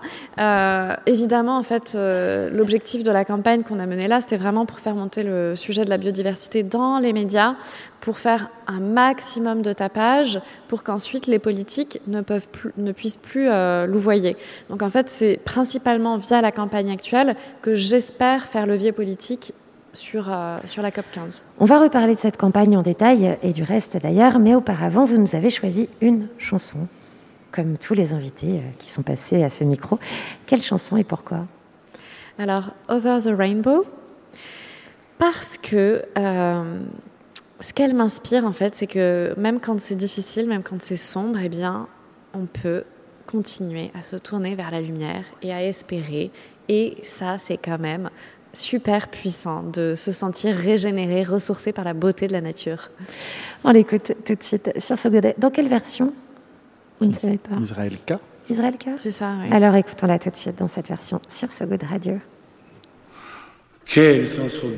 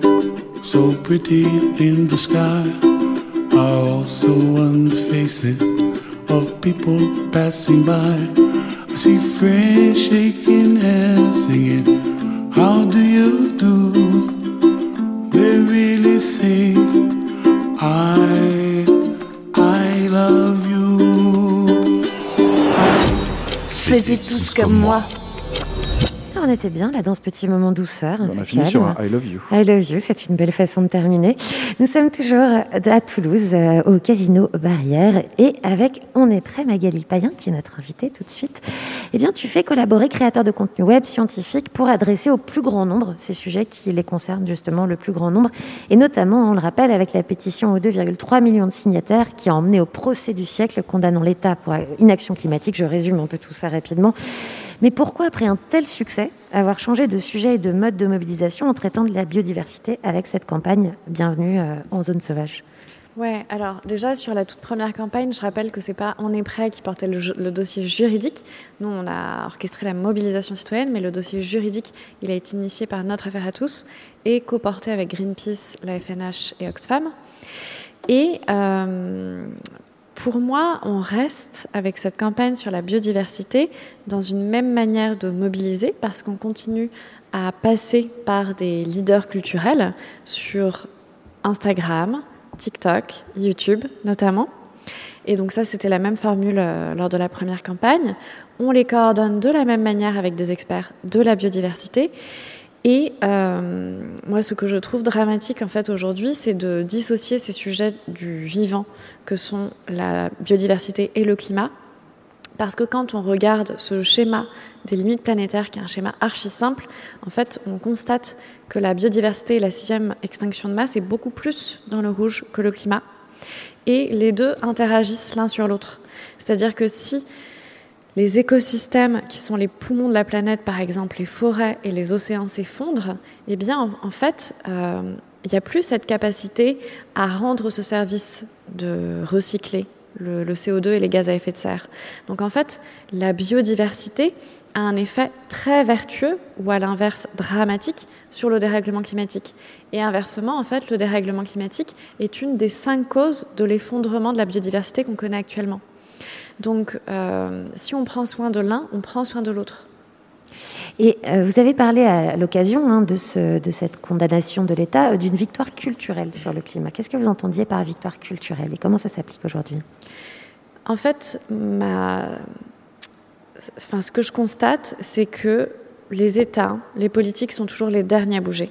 C'est toujours les derniers à bouger. Et moi, pour fréquenter beaucoup de gens de différents mondes, que ce soit dans les entreprises, les politiques, les citoyens, les artistes, euh, tout le monde se regarde un peu en chien de faïence, et surtout les entreprises et les États. Et ce que j'ai constaté, c'est que d'abord, ça bouge chez le public. Donc, ça va attirer l'attention des médias qui va se mettre au diapason. Là, ça va assez vite. Euh, il y a un temps de réactivité très court. Puis, ce sont les entreprises qui vont s'adapter au mode de consommation et euh, petit à petit, les politiques et euh, le législateur qui vont enfin finir par mettre en place des lois. Donc, ce qu'on essaye de faire chez On est c'est vraiment de gagner donc ces victoires cul- culturelles-là via des leaders culturels. Donc, en fait, on va aller mobiliser aider des leaders culturels à prendre la parole sur ces sujets-là afin de montrer cette euh, euh, minorité ou cette euh, majorité invisible et la rendre visible. C'est ce qu'on a fait avec l'affaire du siècle, c'est-à-dire qu'il y avait toutes ces personnes-là qui étaient convaincues qu'il fallait que l'État prenne ses responsabilités et via cette pétition qui se sont rendus visibles, qui ont fait leur coming out. Et c'était la même chose avec la première campagne On est prêt. Avec la première campagne On est prêt, quand je suis allée voir euh, les youtubeurs puis les sportifs de haut niveau, il y en a plein qui m'ont dit mais, oh, mais oui, mais moi je suis écolo, mais, mais je peux pas le dire à ma communauté, je vais me faire bâcher, je vais me faire harceler, je suis végane, mais surtout faut pas en parler. Euh, bah, là, le fait d'être 130 à prendre la parole sur le sujet, il y a eu enfin, vraiment un moment de décomplexion assumée, et puis euh, on a même réussi à rendre le sujet cool. Et c'était le, but ultime, ça, c'est vraiment de se dire ah t'es écolo, mais en fait c'est cool. Euh, tu manges pas de viande, Hum, la classe, tu vois. Donc voilà, ce qu'on essaye de faire, des victoires culturelles de cette manière. C'est une sorte de valeur euh, morale, une valeur morale de, l'écologie ou, de du végétarisme, du véganisme d'ailleurs. Est-ce que pour cette deuxième campagne, il y a eu plus de, de demandes de ces leaders, euh, enfin ces leaders, ces, influenceurs culturels ou du sport qui sont venus vers, vers On est prêt pour participer à, cette campagne ou il a fallu en chercher des nouveaux ou alors ceux d'avant sont restés? Comment ça s'est passé, la dynamique? Alors, euh, ceux de la première campagne sont restés très motivés. Et puis, nous, ce qu'il était important de faire aussi, c'était d'aller sur TikTok. Parce qu'aujourd'hui, Facebook s'effondre, les algorithmes deviennent terribles sur Facebook et Instagram, d'autant plus quand on parle de sujets écolos qui sont, considérés comme politiques aux États-Unis. Donc, on a voulu commencer à aller sur TikTok, qui est chinois, euh, pour toucher en fait euh, la jeunesse, parce que la jeunesse est en train de migrer à toute vitesse sur ce réseau depuis le premier confinement. Euh, donc là, on, on fait nos premiers pas. Ça se passe comment? Euh, ça se passe comment? Bah, Ça se passe, euh, écoute, euh, plutôt bien, mais c'est super dur en fait de sortir de la plateforme. Donc en fait, c'est beaucoup plus difficile de convertir depuis TikTok que Facebook ou Instagram. Quand je dis convertir, c'est faire passer à l'action dans la vraie vie, faire faire un don, faire faire une expérience. Et un truc que moi j'ai trouvé très efficace sur cette campagne-là, c'est de proposer des excursions de terrain, donc des immersions nature aux influenceurs. Donc on en a fait plusieurs. On en a fait avec Enjoy Phoenix, on en a fait avec euh, Natou. On les a emmenés euh, l'une et l'autre euh, à trois jours d'intervalle au centre Athénas, qui est un centre de soins pour animaux sauvages. Et en fait, là, on est vraiment dans l'expérience directe, tu vois, le, le sensoriel, la rencontre, l'émerveillement. Et, c'est à ce moment-là que tu as envie d'apprendre le plus, parce que tu te sens touché dans tes tripes. Donc, ce qu'on a fait avec elle, on le fait avec d'autres aussi à d'autres endroits. Euh, on va emmener Fatou à l'Aspace dans une semaine. Et puis, il y en a d'autres qu'on va emmener à la maison des insectes, avec des énormes insectes de plein de pays. Enfin, ça fascinant. Au départ, je disais, oui, bon, bah, en fait, j'ai trop envie d'y aller. Je ne sais pas encore si je vais réussir, mais. Et puis, euh, et en fait, ça, c'est vraiment quelque chose qu'on a envie de, décupler parce que c'est c'est vraiment de cette manière-là qu'on peut changer le plus profondément et le plus vite possible. par ces, par ces nouvelles influences en fait auxquelles on ne parlait pas peut-être avant Euh, tu parles des influenceurs Oui, oui, enfin, les- le- enfin, adressé aux, aux gens Ouais. qui euh, n'étaient peut-être pas, euh, ne recevaient pas un message qui passait par d'autres canaux avant. Et... Oui, en fait, c'est vraiment un- une des choses qu'on essaye de faire chez On est prêt, c'est de surprendre, c'est-à-dire que la, la source en fait soit nouvelle pour aller chercher ce nouveau public qui n'est pas un public de convaincus. Et c'est vraiment d'accompagner des gens dans leur transformation, sinon on sert à rien si on continue à aller parler euh, aux mêmes personnes via les mêmes personnes. Enfin voilà, donc il y a vraiment de la créativité à aller chercher pour accompagner cette belle métamorphose de société. Et derrière cette campagne, donc c'est jusqu'au 10 octobre sur Kiss Kiss Bank Bank, notamment via l'Aspace, dont tu Alors. étais en train de parler. En fait, c'est jusqu'au 7 octobre à minuit, donc ça n'est pas jusqu'au 10. Ah, on m'aura mal 7 octobre à renseigné. minuit. 7 octobre à minuit. Ouais. Donc il s'agit de se dépêcher via KissKissBankBank. Donc l'espace, c'était pour acheter des parcelles de terrain à, et je vous cite, un réensauvagé. Exactement. Comment est-ce que ça se passe depuis le lancement de cette campagne? On en est où? Alors, je fais un petit point sur le mot réensauvagement. C'est pas la même chose que sanctuariser. En fait, sanctuariser, on va racheter une terre et puis on va mettre des, barrières autour de cette terre. Bah, là, l'objectif, c'est vraiment de la mettre en libre évolution. Donc, c'est un principe de Baptiste Morisot. Pour ceux qui connaissent pas, mon gros coup de cœur de l'année dernière. À la fois pisteur de loup, philosophe, euh, super beau gosse et rigolo. Euh, donc, lui, Beaucoup de pistolet qualité, loup. Hein Il a beaucoup de qualité apparemment. oui, il a beaucoup trop de qualité. Euh, et donc, le principe de la libre évolution, c'est vraiment de ne plus dissocier, dissocier la culture d'un côté, la nature de l'autre, euh, le sauvage et la ville, et en fait de se dire que nous aussi, on fait partie du monde animal, on fait partie de ce monde vivant, et donc c'est important pour l'homme de pouvoir continuer et, et surtout de pouvoir réapprendre à interagir avec, euh, avec, avec le sauvage en soi et hors de soi. Donc l'humain est autorisé sur ces terres-là, à condition de le respecter, de ne pas laisser de traces, et donc de ne pas chasser, de ne pas faire de, de pêche, de pâturage intensif, d'agriculture intensive. D'accord. Et où est-ce qu'on en est alors de ces terrains à racheter et à réensauvager? Déjà, c'est quel type de terrain? Est-ce que vous avez déjà une idée de ces terrains? Alors, euh, là, on a pu mettre euh, de l'argent de côté pour 14 hectares et on arrive bientôt à, s- à 25 hectares, puisque la cagnotte arrive bientôt à 120 000 euros. Donc, ça nous permettra d'acheter aux alentours de 25 hectares. Et euh, le truc est qu'on ne peut pas encore dévoiler les terrains qui seront rachetés. Je peux vous dire que ce sera en France, que ce seront des forêts, que ça permettra donc à des, à écosystèmes euh, euh, fertiles en fait de se réapproprier les lieux, donc euh, aussi bien végétal et, et animal.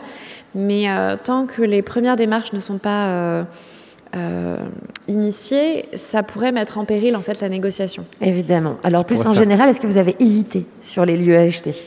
Est-ce qu'il y a eu, sans les nommer, est-ce qu'il y a eu des débats? Comment est-ce que vous les avez choisis, ces lieux? Quels ont été les critères? Alors en fait, on se fie complètement au savoir-faire de l'espace parce que ça fait des décennies qu'ils le font. Donc en fait, euh, on, on partage vraiment les compétences, c'est-à-dire qu'on est prêt, on sait faire de la mobilisation citoyenne, l'espace sait faire du rachat de terre pour le réensauvagement. Donc on, on a échangé sur les espèces qui pouvaient vivre euh, sur ces lieux-là parce qu'on a envie que voilà, il y le plus d'espèces possible. Que tout le monde ait son animal totem Voilà, euh, et puis que ça concerne aussi des espèces euh, menacées et pas uniquement euh, des espèces qui sont déjà en bonne santé, quoi, enfin, qui, voire même qui prolifèrent. Donc on, on a eu ces échanges avec l'espace, mais je vous laisse euh, la surprise dans les semaines qui arrivent. Est-ce qu'il y a une espèce de spéculation sur euh, l'achat de ces terres Est-ce qu'il y a un biais de, de, de- de ce mouvement à acheter des parcelles? Est-ce qu'il y a d'autres acteurs qui ne veulent pas forcément le réensauvagement et qui, euh, qui vous embêtent sur ce projet-là? Enfin, le projet aussi de l'espace. Alors les premiers euh, qui nous embêtent, c'est les chasseurs, Mm. parce que sur ces terres-là, on n'a pas le droit de chasser. Voilà. Euh, parfois, il peut y avoir des agriculteurs en colère aussi. Euh, mais ce que fait euh, l'espace là, c'est qu'ils mettent en place justement des dialogues avec les diverses parties prenantes du territoire pour que les choses se passent bien. Mais avec les chasseurs, je pense qu'il y aura toujours un sujet à partir du moment où on rachète des terres où ils ne peuvent plus chasser. Oui, c'est sûr que le débat paraît un petit peu compliqué à partir de ce moment-là, sur la réactivité de chasseurs, tout du moins. Et par ailleurs, non, ce qu'on voulait dire aussi, c'est qu'il y a une tendance au, au rachat d'espaces naturels par des associations, mais par des particuliers. Il y a certains acteurs, notamment en Belgique, en France, Bully Danners, en Belgique. Danners notamment, oui, qui rachètent des espaces comme ça pour les protéger, tout simplement. Autour de Liège, autour de sa autour maison. de Liège, autour de... Et on se demandait si vous voyez émerger euh, des prix qui montent, c'est-à-dire des gens qui identifient euh, cette, euh, cette tendance au rachat comme bah, un potentiel avantage financier à faire monter une spéculation financière sur le rachat de ces terres-là. Je suis franchement pas assez calée pour euh, réagir à ça. En revanche, ce que je disais au début, c'est que on peut pas euh, aujourd'hui euh, dire quelles terres sont ciblées parce que là, ça pourrait provoquer une inflation sur ces terres-là. Euh, après, pour ce qui est du rachat de forêts, en fait, ça coûte très très peu cher hein, euh, les forêts à ce jour. Et Vous avez une idée du prix d'un hectare de forêt pour avoir une vague idée? Bah là, pendant la campagne, c'est 100 euros égale 100 mètres carrés. Voilà. Pas cher. Non, ça va. hein. C'est pas très cher, ah non, franchement. Et là, on est vraiment dans le haut de la fourchette parce qu'il y a les frais qui se quissent, il y a les frais tout ça. Donc, euh, Pour l'instant, vous êtes à 107 000 euros. Je crois. J'ai 107. regardé là, tout à l'heure. Voilà, on s'approche progressivement Des des 120 000. 110 et des 120. Alors, ce n'est pas le seul, euh, la seule cagnotte, on va dire, euh, je ne sais pas trop comment le présenter, euh, de, cette, euh, de ce mouvement et de cette campagne que vous avez menée. Est-ce que vous pouvez revenir un peu sur la façon qu'a eu de fonctionner cette campagne et faire un petit bilan avant qu'on se quitte? Alors, on a voulu mettre la lumière sur des associations qui protègent le vivant en France euh, et les animaux. Euh, notre porte d'entrée pour cette campagne, ça, a vraiment été la porte des animaux. Parce que, et ça c'est encore quelque chose que je partage avec Baptiste Morisot, dans l'espèce d'inconscient collectif, on se dit que les histoires d'animaux, c'est soit pour les enfants, soit pour les gens un peu bébêtes, quoi. Euh, et encore, bébête n'est pas une insulte, hein. on est bien d'accord. Et donc, euh, ce qu'on a voulu en fait rétablir, c'est que en fait, c'est une histoire très sérieuse. L'histoire du sauvage est très sérieuse. En fait, si le sauvage s'éteint, on s'éteint avec lui. Parce que si les écosystèmes s'effondrent, eh bien, c'est notre capacité à respirer de l'air pur, à boire de l'eau pure, à avoir une terre fertile qui fait pousser nos, vêtements, enfin le, le lin, le chanvre, le coton qui fait nos vêtements, euh, qui nous nourrit, qui est mise en péril. Donc il y a un véritable enjeu à, à se rendre compte de ça, à se rendre compte au- aussi que le, sauvage, en fait, ça représente uniquement 4% de la masse des mammifères sur Terre. Les 96% restants, c'est des humains et du bétail.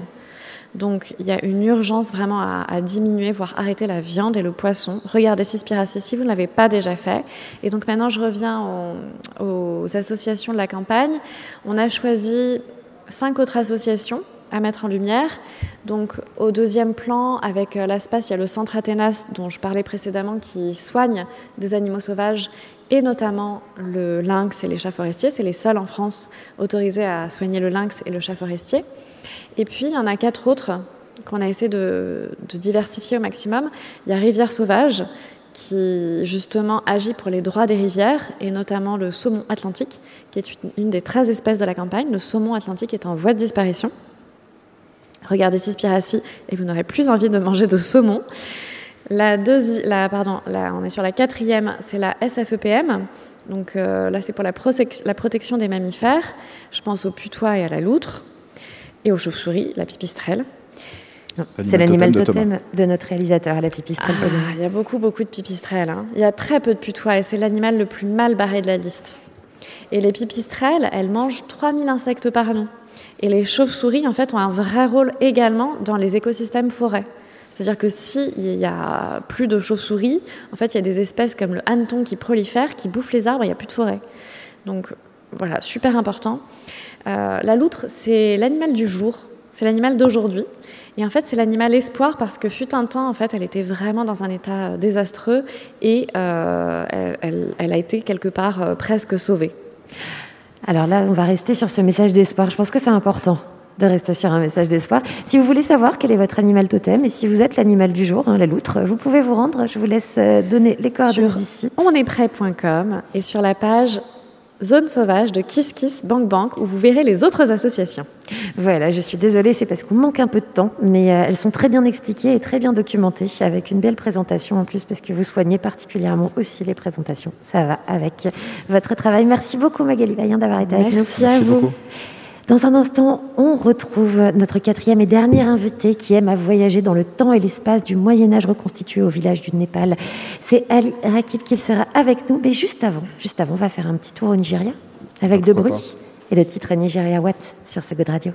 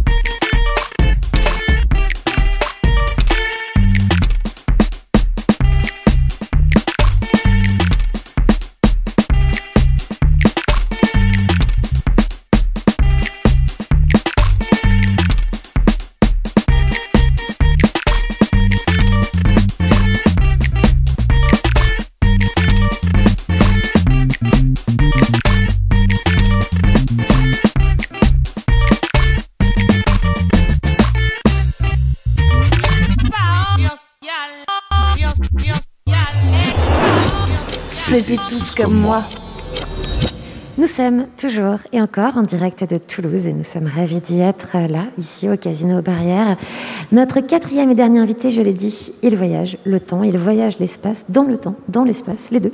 Du Moyen-Âge reconstitué au village du Népal avec fait l'histoire grand H et culture grand C et au pluriel se conjuguent pour une sauvegarde des patrimoines immatériels de- et plus particulièrement des arts et artisanats textile.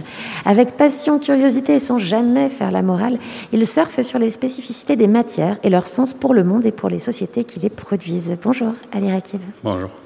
Oui, le mot surf a été volontairement prononcé parce que nous avons une petite thématique imprévue et officieuse surf aujourd'hui. Vous surfez, je crois. J'adore. Vous aimez ça Ouais. C'est votre moment où détente. Comment Où est-ce que vous surfez Là où il n'y a pas de requins, de préférence. Euh, du côté dans ma région, du sud du Maroc. Donc je suis, alors je suis né en France, je vis en France, mais je passe mes vacances euh, auprès de ma famille paternelle euh, du côté de Sidi Ifni.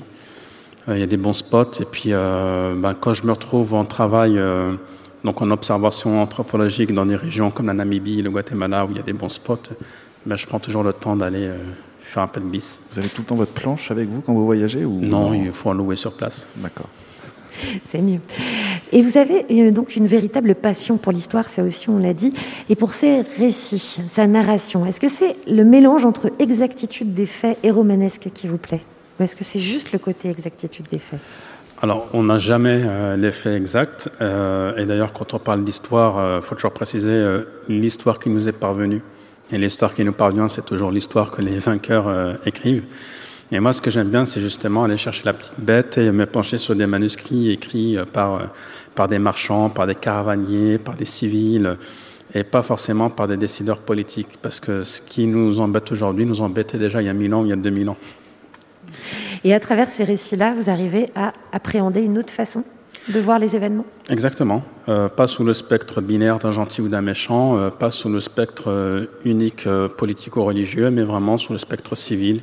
Savoir euh, bah, de quelle façon les Français parlaient au XIIe siècle, ce qu'ils aimaient manger ou pas, ce qu'ils pouvaient manger ou pas, euh, les ingrédients, les fruits, les légumes qu'ils n'avaient pas ou qui étaient à l'époque considérés comme des mets délicats ou extrêmement onéreux, euh, comme la cannelle, comme euh, la carotte, comme euh, ce genre de fruits et légumes qui pour nous sont complètement mainstream. Et, et c'est ça qui me rend curieux. Ouais, De l'histoire un peu hype de la carotte, quand elle n'était pas dans le grand circuit. Est-ce que l'histoire telle qu'elle était enseignée, par exemple, à l'école, est-ce que c'est quelque chose qui vous a fait aimer l'histoire ou, ou- Alors- ou vous ou conveniez à ce moment-là que c'était l'histoire racontée par les vainqueurs Ou on s'en rend pas compte à ce moment-là? Euh, non, enfin, l'histoire qu'on apprend à l'école est clairement l'histoire écrite par les vainqueurs, mais n'empêche que ça m'a quand même fasciné.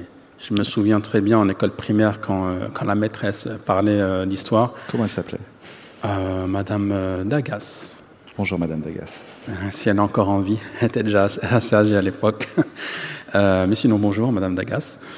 Et euh, bah, en fait, j'étais projeté au Moyen Âge, j'étais projeté dans l'Antiquité. Euh, mes copains qui me parlaient, qui chahutaient, il fallait même pas qu'ils m'adressent la parole. J'étais pas là, j'étais pas là physiquement, mais pas là mentalement. Et j'avais cette capacité à me projeter dans les récits. Et, c'est ce qui a fait finalement ma vie, parce que quand je voyage et que je rencontre des populations ou même ma propre famille au Maroc, on a un petit héritage de griot euh, subsaharien, donc de conteur. C'est un métier d'être conteur, c'est une caste culturelle. Euh, ben, j'ai encore une fois cette, euh, cette façon magique de me projeter dans l'histoire et d'oublier que je suis euh, là à l'instant présent. Donc cette façon de se projeter dans, dans les récits et dans ce qu'on appelle les faits, mais avec circonspection, tout ça vient aussi de la reconstitution médiévale chez Fief et Chevalerie. Mhm. Un endroit où vous êtes resté plus de dix ans. Plus de dix ans et j'ai décidé d'y retourner. J'ai longuement médité sur la question pendant la pandémie, comme quoi elle a apporté beaucoup de choses, cette foutue pandémie. Et j'avais arrêté pour des raisons purement euh, de remise en ordre de mes priorités. C'est que j'étais en plein switch entre mon modèle associatif, loi 1901, euh, de mon projet de sauvegarde de patrimoine matériel, et la nécessité manifeste de devenir une entreprise et de lever des fonds. Sauf que lever des fonds et en plus gérer une entreprise et en plus euh, bah, continuer à faire vivre euh, l'association euh, était tellement exigeant en termes de temps et de stress que je pouvais plus forcément donner du temps à mon hobby, à mon plaisir et aux copains. Il a fallu que je fasse des sacrifices.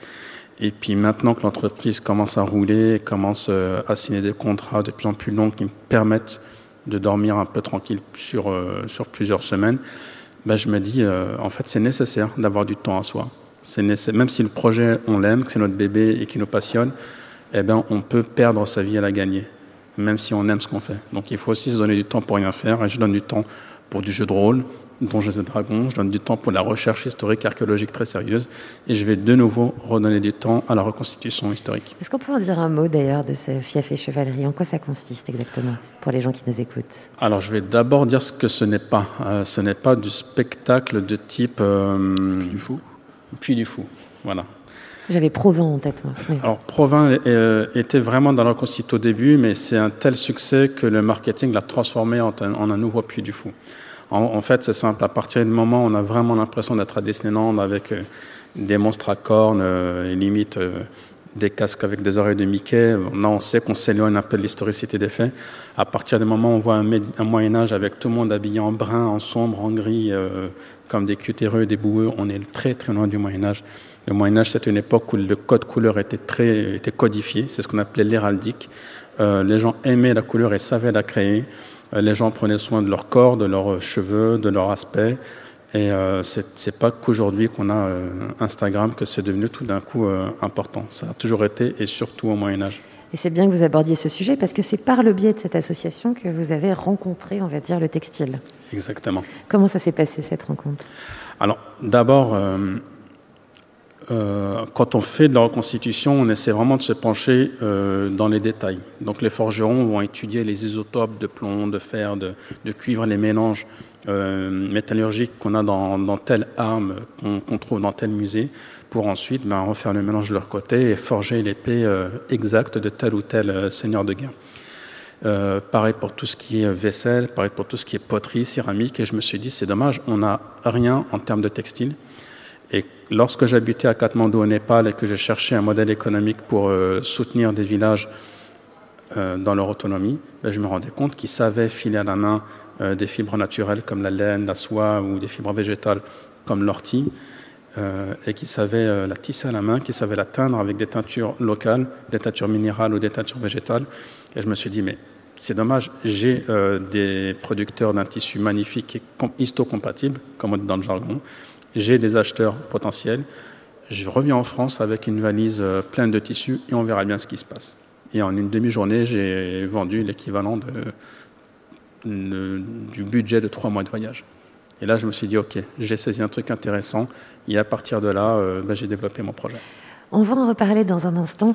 Mais avant, euh, comme nos trois invités avant vous, vous avez choisi une musique qui n'est Oui. pas forcément celle qu'on aurait pu attendre d'ailleurs. Pourquoi? Alors, j'aurais pu proposer du rap, du Wu-Tang, mais il y a un petit peu trop de gros mots. Alors, quelle est celle que vous avez choisie? Kurt Cobain, euh, Smells Like a Teen Spirit. Et pourquoi cette chanson en particulier? Parce que depuis tout petit, donc j'ai grandi vraiment dans une cité euh, dans le 78 où euh, il y en avait que pour le rap américain que j'aime énormément.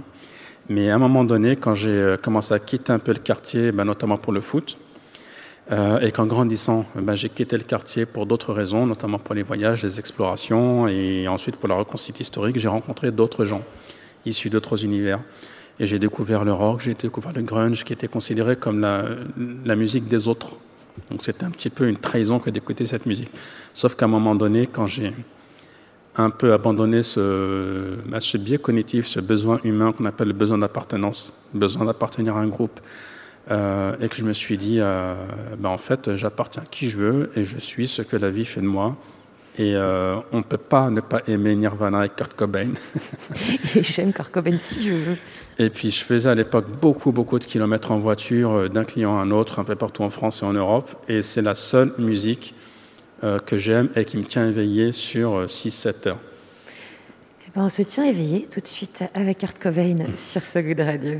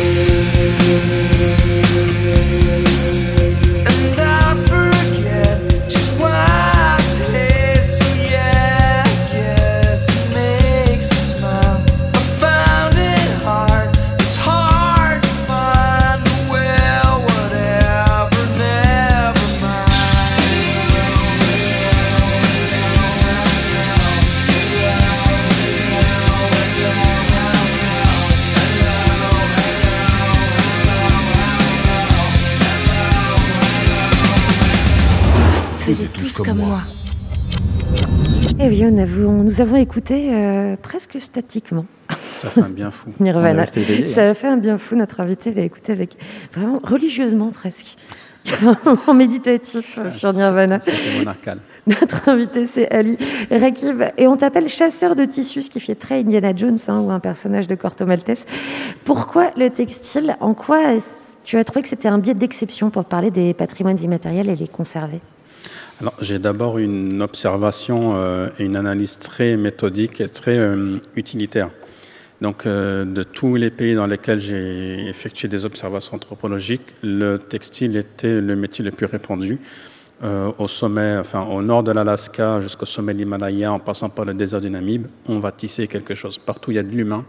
On y tisse des laines, des soies, des écorces, des racines, du coton, peu importe, on y tisse quelque chose. Et même auprès des communautés euh, qui vivent nues dans, dans une forêt euh, comme en Amazonie, on va tisser du tissu cérémonial, du tissu d'intérieur, du tissu euh, de naissance ou mortuaire. Et du coup, je me suis dit, OK, là, je saisis quelque chose qui peut non seulement convenir à tout le monde, parce que je ne voulais pas recréer un cliché d'une solidarité territoriale réservée uniquement à l'Afrique centrale. On a vraiment des gens qui ont besoin de travailler partout dans le monde. Et puis, deuxièmement, euh, on ne peut pas sauvegarder les patrimoines immatériels avec seulement la moitié de l'humanité, donc la moitié masculine. Et beaucoup de métiers, malheureusement, sont interdits aux femmes, sont tabous, ça leur pose des problèmes sociétaux. Et j'ai pas le pouvoir ni le- les arguments pour euh, lutter contre euh, la misogynie du monde entier. Donc la seule solution, c'est de passer par les fenêtres euh, quand il y a une issue, et notamment le textile, c'était une belle issue. Et finalement, quand j'ai lancé mon association, que j'ai travaillé plusieurs années, ben, je me suis rendu compte euh, intuitivement que j'étais déjà rattaché euh, au textile. Je faisais des rêves où je me voyais enfant, à 2-3 ans, plongé dans des montagnes de tissu dans le lit de ma mère. Et euh, à force de l'avoir fait, 3-4 fois, je suis parti la voir et je lui ai raconté mon rêve. Elle me dit ben, C'est ce que tu faisais quand tu étais gamin. Alors, je, ne me souviens pas exactement de ça, parce que j'étais trop petit, mais le fait que de le revoir en rêve signifie que je l'ai quand même fixé quelque part dans ma mémoire euh, subconsciente. Et elle me disait, ben, j'étais brodeuse avant que je commence à perdre la vue quand tu avais 4 ans, et, j'ai dû arrêter quand tu avais 4 ans, mais avant, j'avais des montagnes de tissu dans mon lit, tu te cachais dedans. Ça, c'est bien quand on peut rattacher à quelque chose d'intime. C'est des, des amours beaucoup plus durables. Et alors, est-ce qu'on peut revenir déjà sur le fonctionnement de ton association, qui est maintenant une entreprise euh, sociale et solidaire, mais quel est le fonctionnement exact? Alors, en fonction du produit et de la localité des producteurs, euh, je vais adapter mon, modèle économique. Donc, euh, on a un fonctionnement qui est très basique auprès d'une coopérative référencée ou d'un atelier en Bretagne ou euh, à, Kyoto qui a un compte bancaire, un numéro SIRET, limite je le paye en PayPal et ça va très vite. Il m'envoie la, la commande et moi je la livre au client. On a parfois un modèle où on travaille en mode projet. Quand la communauté est un peu plus éloignée, n'a pas forcément de compte bancaire, il faut passer par une coopérative. Et là, le client m'accompagne et on crée avec lui sur mesure le produit, le textile. Et on a le troisième cas de figure, notamment en Amazonie euh, péruvienne. Euh, le village se trouve à 11 jours de pirogue du dernier village qui a l'électricité, qu'on appelle Pocualpa. Je ne peux pas attendre d'avoir une commande pour leur envoyer un message par télépathie pour qu'ils puissent, eux, me l'expédier. Euh, non, là, je fais un stock, un stock raisonnable pour ne pas non plus dépasser une surdose productive. Et ce stock est disponible à l'année et premier arrivé, premier servi. D'accord. Et alors, euh, par ailleurs, toi, tu, tu aimes que euh, ces ateliers avec lesquels tu travailles régulièrement, que ce soit dans les quatre coins du monde, tu veux qu'ils gardent une indépendance et une autonomie, c'est-à-dire que tu ne sois pas, dans cette sauvegarde des patrimoines, la seule personne avec qui ils travaillent. Pas qu'ils soient dépendants. Exactement. Alors j'avais commencé au départ avec beaucoup d'enthousiasme euh, et d'incompétence. Ce que j'expliquais ce matin dans mon TEDx, euh, le- l'enfer est pavé de bonnes intentions ou le syndrome du pompier pyromane. Donc j'avais pas mal d'économies, j'avais pas mal d'argent, j'étais assez dépensier et je passais commande sur commande alors que j'avais pas encore vendu ma production. Sauf qu'à un moment donné, la réalité économique euh, ben, me rappelle à l'ordre et je ne peux pas renouveler de commande parce que ben, je deviens endetté et j'ai un stock dormant qui commence à prendre trop de place et qui me coûte euh, des frais fixes. Et là, ben, les producteurs m'appellent pour me demander s'ils ont fait quelque chose de mal, s'il y a quelque chose qui leur a pas plu dans le tissu, s'il y a eu des défauts. Je leur dis non, tout va bien, c'est impeccable, sauf que j'ai pas réussi à vendre les productions précédentes et je ne peux pas renouveler la commande. Et là, je me rends compte que j'ai fait une erreur, c'est que j'ai donné à ces personnes de l'espoir. Et l'espoir, c'est un sale truc, il faut pas jouer avec. Quand on donne l'espoir à des gens, on doit être sûr de son coup, sinon on vaut mieux se taire, attendre d'être sûr de son coup et d'avoir une vraie opportunité économique euh, duplicable dans le temps et ensuite euh, inviter les gens dans notre solution. Et du coup, on n'a pas de vraie solution, euh, vaut mieux laisser les gens tranquilles se débrouiller. Et c'est une des raisons pour lesquelles j'ai switché de- du modèle associatif au modèle entrepreneurial pour me donner de vrais moyens euh, de travail et de, de projection dans l'avenir. Tu, tu te fixes un chiffre, on va parler un peu chiffre, mais tu te fixes un chiffre avec euh, tel ou tel euh, tisserand à ne pas dépasser, toi en tant que acheteur? Alors oui, en fonction de, du contexte, encore une fois, euh, je vais me fixer déjà au niveau des salaires, des rémunérations. Je me suis vra- vraiment creusé euh, la soupière, comme on dit, euh, parce que bah, si je ne peux pas me baser sur le SMIC français pour payer la terre entière. On n'a pas tous les mêmes niveaux de vie. euh, C'est une utopie. Et je me suis même rendu compte que trop bien payer une communauté peut créer une inflation dans la région et des dissensions sociales entre les villages. Encore une fois, syndrome du pompier pyromane. Donc non, il faut les payer selon le barème local et selon le coût de la vie locale. Et ce que j'ai trouvé comme outil de mesure, c'est le métier de comptable. Parce que partout où je suis allé, même dans des sociétés tribales euh, déconnectées, ils ont quelqu'un qui est euh, euh, qui, qui- s'occupe en fait de tout ce qui est chiffres et finances, tout ce qui est ressources, même si c'est pas des finances en monnaie sonnante et trébuchante, c'est de la ressource, c'est du manioc, c'est des cochons, peu importe. On a toujours une personne attitrée à ça et c'est ce que nous on appelle un expert comptable. Et dans notre société, c'est une personne qui vit au, au niveau moyen euh, en termes de rémunération et ça me sert de barème. Parce que le salaire moyen euh, officiel déclaré par les pays n'est absolument pas du tout un outil de mesure exploitable. Euh, au Népal, par exemple, où j'ai vécu, le salaire moyen était 40 euros et on ne peut pas vivre décemment à moins de 200 euros par mois au Népal. Donc ça, c'est le premier outil de mesure. Le deuxième outil de mesure, c'est en fonction de la capacité d'autorégénération économique du village. Ce fameux village en Amazonie péruvienne, je sais qu'il n'emploie déjà pas de monnaie, donc c'est une très mauvaise idée de faire rentrer ce truc euh, chez eux. Ils fonctionnent encore au troc et euh, ils ne sont pas carriéristes, ils n'ont pas un métier, ce ne sont pas des tisserands, ce sont des chasseurs, cueilleurs, euh, éleveurs, cultivateurs, ils font 50 000 trucs en même temps et accessoirement ils vont tisser certains tissus de cérémonie qui moi me, permettront me permettra de leur apporter un complément en termes de revenus qui leur permettra d'accéder à des médicaments ou à des, bougies, euh, des, des, des, hameçons pour la pêche, etc. Et, euh, et dernier outil de mesure, c'est euh, en ce qui concerne l'écosystème euh, donc écologique. Donc là, on n'est pas complètement dans l'humain. Un exemple typique, c'est le lotus. Donc c'est le tissu végétal le plus cher au monde. Il est à 1000-1200 euros le mètre carré parce qu'il est rare. Il est rare en termes de savoir-faire. Il n'y a que la Birmanie et le Cambodge qui savent le produire. Et il est rare parce qu'il ne pousse que dans deux lacs. Donc le lac Inle au Cambodge et le lac Inle en Birmanie et le lac Tonle Sap au Cambodge. Et moi, ce qui me pose problème en termes de, volume, c'est que le lotus ne pousse que dans les bords des lacs. Et donc si on exploite la totalité du lotus disponible, euh, il n'y a plus de lieu de nidification d'insectes qui nourrissent les batraciens, qui nourrissent les serpents, les hérons, qui nourrissent tout l'écosystème. Donc, pour notre confort, faire venir trop de lotus, bah, c'est détruire tout l'écosystème finalement de ces lacs-là. Et ça, c'est, j'ai limité à un quota de 300 mètres par an ma production de lotus. Donc, en dehors de, toutes, euh, de toutes ces façons, toutes ces choses à considérer, que finalement, dans ce que tu as dit, ce que j'ai compris, c'est que finalement, tu t'y attardes plus en ayant une entreprise sociale et solidaire que quand tu faisais de l'associatif. Il y a plus cet aspect réaliste, prendre en compte chaque culture, chaque spécificité de pays, d'être dans un rapport finalement beaucoup plus direct, qui n'est pas juste un rapport de préservation des patrimoines. Mais lorsqu'il s'agit de préserver les patrimoines, tu fais une distinction qui m'intéresse entre extinction et disparition des patrimoines. Quelle est cette différence? Alors ça, c'est une question qui m'est venue en regardant Jurassic Park. Euh, il y a un moment donné, quand ils arrivent euh, euh, sur la fameuse île avec les dinosaures, donc le milliardaire habillé en blanc les invite autour d'une table pour manger. Et du coup, pendant qu'ils mangent, on a le mathématicien habillé en cuir noir, lunettes de soleil, euh, Jeff Goldblum, un peu rock'n'roll, euh, et qui, euh, qui, pose une injon- qui, qui- non, qui- qui pose une réserve en fait sur le fait d'avoir euh, cloné des dinosaures. Donc, il prend ça comme un viol de la nature. Et donc le milliardaire euh, qui a dépensé sans compter, ah non, je suis pas d'accord, vous n'auriez pas chouiné si j'avais recréé une volée de condor en Bolivie. Et là, le mathématicien lui dit non, c'est pas pareil. Le condor, c'est nous, les êtres humains, qui l'avons fait disparaître à force de déboiser et de construire des barrages et de le braconner. Donc nous, nous devons de réparer notre erreur. Tandis que le dinosaure, il a eu sa chance et c'est la nature qui l'a fait disparaître. On ne peut pas jouer à Dieu et le recréer et jouer avec dans un parc d'attractions comme un gamin qui a trouvé le flingue de son père et qui joue avec sans se rendre compte de ce qu'il a entre les mains. Et je me suis euh, tout de suite. euh, alors, je crois que j'étais au Japon quand j'ai songé à ça, et les Japonais euh, me font souvent travailler sur des programmes de sauvegarde de, savoir-faire, pas forcément textile, mais c'est beaucoup de l'ébénisterie, euh, c'est beaucoup de la céramique au Japon. Et parfois, je me dis, mais en fait, euh, c'est peine perdue. Et c'est pas de manière. c'est pas en baissant les bras que je dis ça, mais c'est en acceptant la fin d'une histoire. Euh, et il s'obstine, il s'obstine tout le temps à fossiliser une tradition, ne pas la laisser aller, ne pas la laisser évoluer ou ne pas la laisser s'éteindre naturellement. C'est comme chez nous les sabots dans l'est de la France. Euh, on a beaucoup de défenseurs du savoir-faire des sabots, mais qui eux-mêmes ne portent pas de sabots au pied.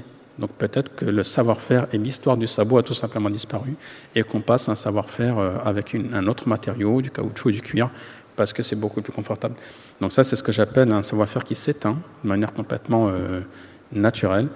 Et on a parfois des savoir-faire qui disparaissent, mais de manière agressive, par une concurrence déloyale, par euh, une appétence frénétique euh, au numérique, euh, parce que McDo veut s'acheter un restaurant historique dans la place Saint-Marc à Venise. Et heureusement que le procès finalement est tourné en la faveur de la mairie de Venise qui, qui s'est rebellée contre McDonald's parce qu'il était hors de question d'avoir un M géant au milieu de la fameuse place Saint-Marc qui fait partie du patrimoine mondial de l'humanité.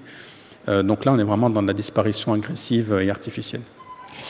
Alors, euh, à travers cette, euh, cette préservation hein, des, patrimoines, euh, des patrimoines immatériels, on traite de l'histoire coloniale, on traite des indépendances, on traite également des exodes urbains, enfin, des exodes ruraux vers les villes. Tout ça, est-ce que tu l'abordes avec les gens avec qui tu travailles régulièrement Et comment est-ce qu'ils réagissent à tout ça? Alors oui, je l'aborde et c'est même de là qu'est né le projet. Donc, comme j'expliquais tout à l'heure, je suis berbère sud-marocain. Donc je suis né en France, j'ai grandi en France, mais je passe toutes mes vacances dans les montagnes. Euh, donc c'est une maison en pierre qui aujourd'hui, en 2021, n'a toujours pas d'électricité, toujours pas de gaz, pas de robinet, et euh, vie d'élevage et d'agriculture. Euh, et donc c'est la montagne vraiment profonde du, sud Atlas. Et ben tous les étés, je me rends compte qu'un cousin quittait le village pour aller à Casablanca, à Marrakech, à Agadir. Et une fois là-bas, il ne parlait plus berbère parce que c'est un peu honteux. Il préférait parler arabe ou français. Il s'habillait en jean ou t-shirt euh, et se nourrissait de coca ou, et de McDo. Voilà, je grossis les traits. hein. Et en voyageant, je me suis rendu compte que c'est un peu partout pareil dans le monde. C'est pareil à Lima, au Pérou, c'est pareil chez nous, à Paris. Et donc au début, j'avais 14-15 ans, euh, j'avais mon bâton de pèlerin et je faisais la morale. Mais c'était facile parce qu'après, moi, je retournais à Paris avec mon écran géant, le prince de Bel Air, et j'étais dans mon confort. Et à un moment donné, je me suis dit, mais ça sert à rien de faire la morale aux gens. Ce qu'il faut, c'est leur apporter une réponse en fait à leurs problèmes, une solution. Et pourquoi est-ce qu'ils quittent le village? Ben, C'est pour améliorer leurs conditions de vie. C'est vrai que chez nous, il pleut une fois tous les quatre ans. C'est pas comme euh, on n'est pas dans le nord, quoi. On n'est pas à Lille. Euh, et c'est vrai que chez nous, ben, la vie est dure. Il y a des serpents, il y a des scorpions. euh, enfin voilà, il y a beaucoup le- la rudesse de la vie. Et donc, s'ils vont chercher du travail en ville, apportons-leur du travail dans leur village. Et c'est de là qu'est né finalement euh, le métier que j'exerce aujourd'hui.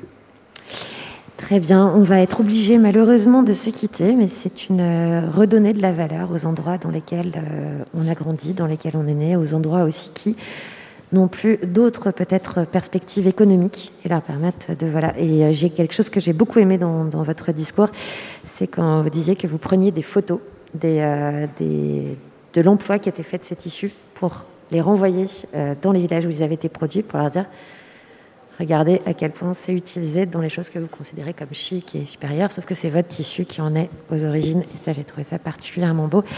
Malheureusement, nous n'avons plus le temps. Je me fais faire les gros yeux par notre réalisateur depuis tout à l'heure parce qu'on est en retard. Mais euh, si on a envie d'en savoir plus sur toute votre démarche, est-ce qu'on peut vous contacter? Est-ce qu'on peut lire un ouvrage? Est-ce que vous avez un site internet? Alors, euh, LinkedIn, Ali Rakib, Facebook, Ali Rakib, Instagram, Ali Rakib, euh, ou sinon bah, l'entreprise en elle-même, Forwavers, F-O-R-W-E-A-V-E-R-S, et le site internet forwavers.com. Très très rapidement, le prochain voyage, c'est où? Alors, ça sera d'abord un voyage exploratoire, c'est-à-dire que je n'ai ni mission ni objectif. Ça m'a manqué et pendant la pandémie, j'ai décidé de partir à l'aventure totale et ça sera une tournée en euh, Éthiopie, Rwanda, Namibie et Cameroun. Et ça sera le mois prochain. Beau programme. Beau programme, on essaiera de vous suivre justement. sur la- Peut-être que vous reviendrez nous en parler à l'antenne de Sogo Radio en retour de ce voyage. Ça nous intéresserait beaucoup. Merci encore d'avoir été avec nous. Faisiez tous comme moi. Et ça y est, c'est la fin de cette émission un peu particulière qui a croisé les projets et les engagements désormais vécus comme élémentaires et essentiels pour mieux aborder demain avec moins de crainte et une réelle curiosité. Un peu comme un inconnu impressionnant dont on a beaucoup entendu parler, qu'on a hâte de rencontrer et avec qui on sent, malgré les obstacles et les réputations, quelques familiarités et affections profondes. Merci donc à nos invités pour nous donner envie d'ouvrir la porte au futur et de lui proposer un café. Vous pouvez réécouter cette émission sur sogoodradio.fr. Nous, on se retrouve dès demain à 19h en direct avec euh, qui? Renan Demain, nous serons avec le cinéaste Baptiste Rouver. et qui nous parleront de- d'un film intrigant mais qui nous a énormément plu, qui s'appelle Anonymous Animals.